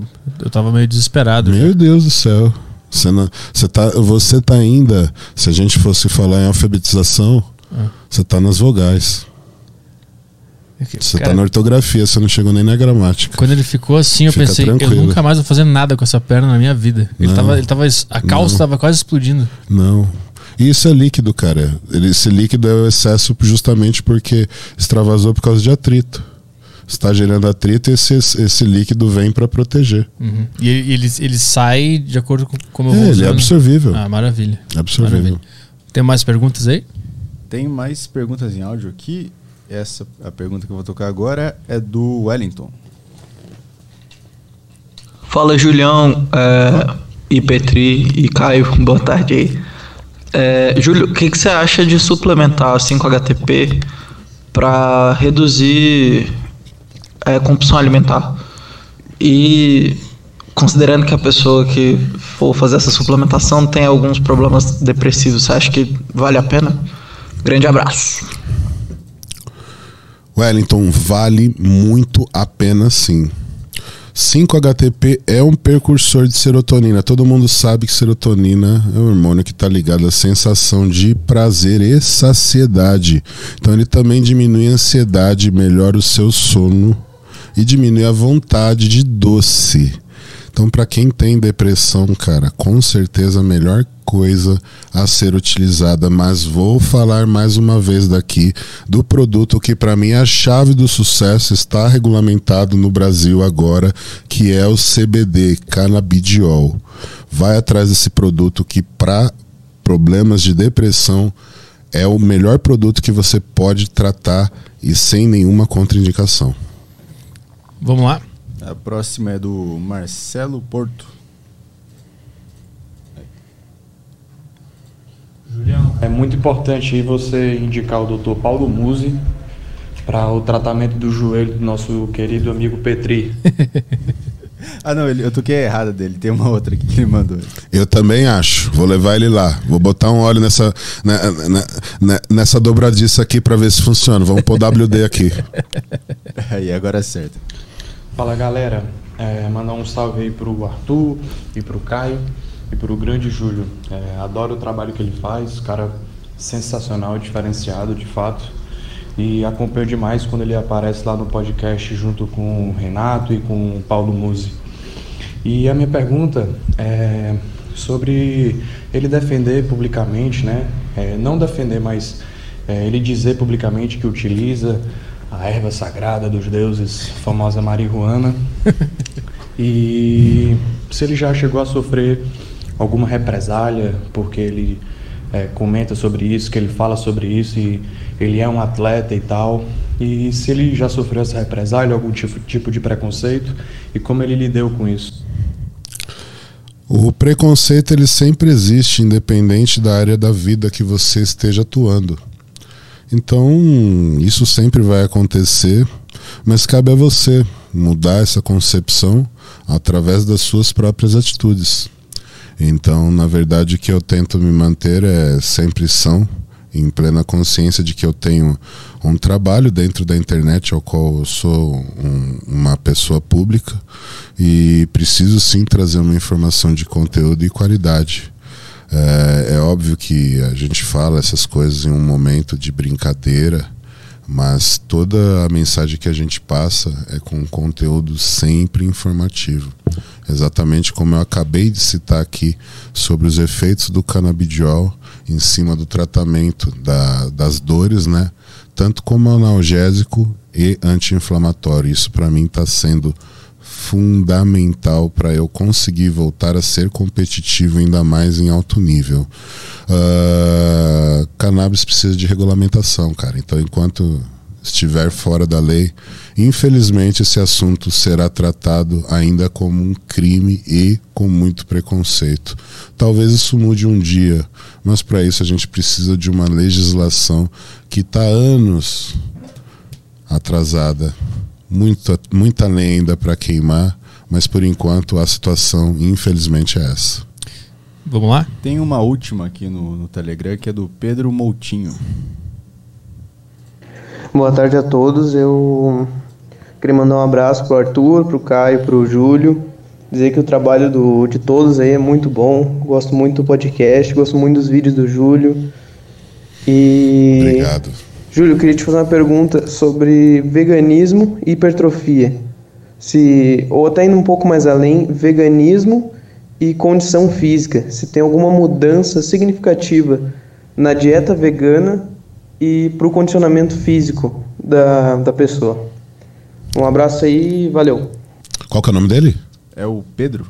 Pedrão, o negócio é o seguinte, cara, veganismo tem crescido demais no planeta todo. Dentro da nossa modalidade ainda ele está engatinhando. Temos pouquíssimos atletas que são adeptos do veganismo, justamente porque o veganismo dentro do nosso esporte se torna mais caro ainda do que um, um, uma dieta carnívora. É, mas quem tiver condição de estar tá suplementando, porque o segredo do veganismo no nosso esporte está em cima da suplementação, justamente por quê? Porque a composição dietética do atleta fisiculturista é diferente de uma composição de uma pessoa comum. A maioria dos alimentos veganos são compostos por cereais que são ricos em carboidratos e possuem um certo nível de proteína. Então você precisa de uma combinação que em determinados momentos para a modalidade você tem uma predominância de proteína e uma pequena composição apenas de carboidrato. É nesse momento que existe uma necessidade de adaptação para suplementação para proteína de arroz, de ervilha, de trigo, uh, ou de soja para algum tipo de proteína industrializada para poder enriquecer essa dieta e deixá-lo o máximo nutritiva possível ao mesmo nível de uma dieta carnívora. É possível, porém o custo é maior. É o único problema desse perfil dietético. Mas de resto dá para se desenvolver da mesma forma que um atleta carnívoro consegue. Boa. Vamos lá? Tem Flowcoins agora? Sim, tá. Flowcoins aqui. A gente tá de boa de tempo? Eu tô. Por enquanto tem uma meia hora aí, tranquilo. Tá, oh, beleza. beleza. Tem aqui no, na plataforma do Flow, tem o Edu Malafaia, ele mandou boa tarde, Petrisnote e Balestroika. boa tarde. eu treino há muito tempo pela. Uh, eu treino há muito tempo e, e nos últimos dois anos comecei a correr e participar de algumas corridas mas também sou ectomorfo e notei que a corrida baixa muito peso. Que dica você dá para ca casar os dois tipos de treino e não parecer o Rei Caveira? Para você conseguir casar esses dois treinos, você vai ter que comer demasiadamente, cara. E se você já come demasiadamente, você vai ter que optar por alimentos que têm mais densidade calórica. É, então, optar por alimentos com um volume de gordura alto ou de açúcar alto principalmente é, na refeição que antecede essa corrida e usar também durante a corrida uma solução isotônica e rica em carboidratos, porém carboidratos de rápida absorção, simples, são essenciais para manter o seu físico não catabolizado. Mas corridas de longa distância, a principal característica é o catabolismo. Por quê? É só você observar Corredores de longa distância possuem pouca massa muscular, exatamente porque o corpo tem aquela incrível capacidade de adaptação. Se você leva um corpo de um lado ao outro e essa distância é muito longa, esse corpo precisa possuir um baixo peso corporal para oferecer menos esforço e gastar menos energia. Quando você tem uma pequena distância, se esse corpo for forte e extremamente potente, ele vai conseguir vencer essa pequena distância em um menor tempo possível. Ou seja, quando você está falando de torque, você fala de volume. Quando você fala de longas distâncias, de endurance, você fala de leveza, de pessoas que precisam ser extremamente leves para cumprir essa atividade. Então, se você quer correr, corra curtas distâncias, pratique tiros ao invés de corridas de trote de longa distância. Assim você preserva sua massa muscular. Como é, como é que tu vê o crossfit nessa história toda? Porque o crossfit mistura tudo, né? Crossfit é um derivado de musculação. Então, na verdade, o crossfit ele nasceu baseado em exercícios praticados dentro da sala de musculação e alguns exercícios compostos de outras modalidades físicas, como luta, ao qual eles adaptam aqueles chamados circuito, né?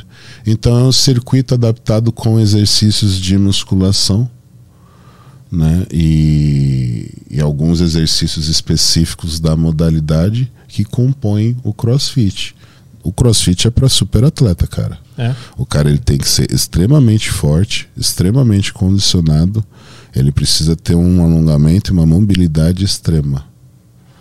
O crossfiteiro de verdade, o raiz, o crossfiteiro original, ele é muito forte, muito condicionado. Tem bastante preconceito com crossfit, né? Eu vejo uma forma pejorativa de falar do esporte. Tem né? porque o crossfit também é colocado de uma forma pejorativa. Ele é apresentado É, de uma forma. entendeu? Então, assim, eu conheço crossfiteiros que estão de extremo respeito. Ramires Tibano é um deles, o cara é um monstro. Na verdade, é um dos maiores que tem no Brasil, primeiro aí para para horizontes internacionais, mas ele é um especialista da modalidade. Se você vê ele pregando o CrossFit, não tem nada a ver com o que a gente tem dentro dos boxes. Na verdade, o que acontece com os boxes é que você tem um profissional recém-formado que consegue um recurso financeiro entre 50 e 100 mil reais, que é o suficiente para ele montar uma estrutura e começar o negócio dele. Ele faz um curso simples de CrossFit e ele já está apto a poder dar aula. Uhum. E é assim que ele começa. Então, com aquela pouca experiência, ele forma pessoas pouco capacitadas que praticam aquelas bizarrices e provo- provocam aqueles acidentes. Né? Mas esses acidentes são provocados por quê? Porque foram colocados de forma errada Uhum. para praticar a modalidade, assim como isso acontece na nossa musculação. Então a gente vê muita bizarrice na sala de musculação, porque as pessoas aprenderam daquele jeito ou simplesmente viram o seu ídolo, o seu vlogger de preferência praticando, resolveram praticar igual. Isso se torna um problema muito sério. Eu pensei no crossfit porque se ele quer correr e levantar peso, talvez seja um esporte legal pra ele, né? É, seja um esporte legal para ele, mas é, é- é- ele precisa do, do que ele tá falando ali, ele realmente ele não vai conseguir fazer a corrida de longa distância dele, é a musculação. É, Crossfit seria muito mais interessante. É, pensar tem é muito mais potência, né? É. Ele precisa optar ou por potência ou por resistência, os dois fica difícil. Boa. Tem Que a mais? mensagem do Razu aqui, é Salve Julião, assisti seu Salve. vídeo do treino de pernas com o Rei Psique. Você Putz. matou ele logo no primeiro exercício. Ele teve alguma mudança depois daquilo? Sente que ele está se dedicando e evoluindo ou ele é apenas mais um desses youtubers que, que brincam? É, então, o Rei Physique ele é um cara que. Ele tem uma história que vem do, do vlogger, né? Então ele, ele sofre por essa dificuldade de, de falta de aceitação dos atletas, porque ele tem um trabalho muito mais forte como vlogger do que como atleta, apesar dele ter um cartão profissional. Então o Physique ele precisa é, se moldar novamente é, num modelo de atleta ao qual ele nunca conseguiu se enquadrar. E hoje essa é a batalha que ele está lutando para poder conseguir esse reconhecimento que ele busca das pessoas. Talvez isso aconteça depois da competição. Se eu falar para você hoje que eu tô seguro disso, eu não tô seguro disso. O Rei tá trabalhando. Eu não sou o treinador dele, então não posso opinar no planejamento ao qual ele tá fazendo. Mas a única coisa que eu pedi para ele foi para ele acelerar o processo que ele estava atrasado em relação aos outros atletas, em relação à data da competição. Então acredito sim que ele está fazendo um trabalho forte para poder trazer esse resultado que, que, que eu espero e que todo mundo está esperando. E para poder ter o local de o, reconhecimento que ele tanto busca, né? Ele sempre lutou por esse reconhecimento e agora que realmente ele está tendo uma chance, se ele não conseguir mostrar isso agora, muito provavelmente ele vai, assentar, ah, vai assinar a sentença dele. Então o Physique agora ele precisa sim provar que ele é capaz até para ele mesmo, entendeu? Então eu acho que ele vai conseguir sim e a gente vai tentar ajudar ele no máximo. Se ele não conseguir também, eu já deixei isso muito claro para ele, que eu vou ser uma das pessoas que vou cobrá-lo. Então pode esperar aí uma versão bem diferente do Rei Physique esse ano. Boa. Vamos Tem lá. mais uma pergunta do mesmo cara que mandou a anterior aqui. É, como é ensinar e conviver com atletas dessa nova geração? Kaique, Ramon, Ramon Mas, Mazaki e Rei, Rei Physique. Uh, tem, ele continua aqui, como eles são no pessoal fora das gravações, como é na sua convivência na casa com eles. Adoro ver você, Renato e Jorlan interagindo com esses novos, novos atletas, old school e new school juntos. Cara, é muito bacana, porque lá é como uma família, né? Então o Mesak ele veio do interior, é um menino de 19 anos aí que tem tudo para despontar no esporte.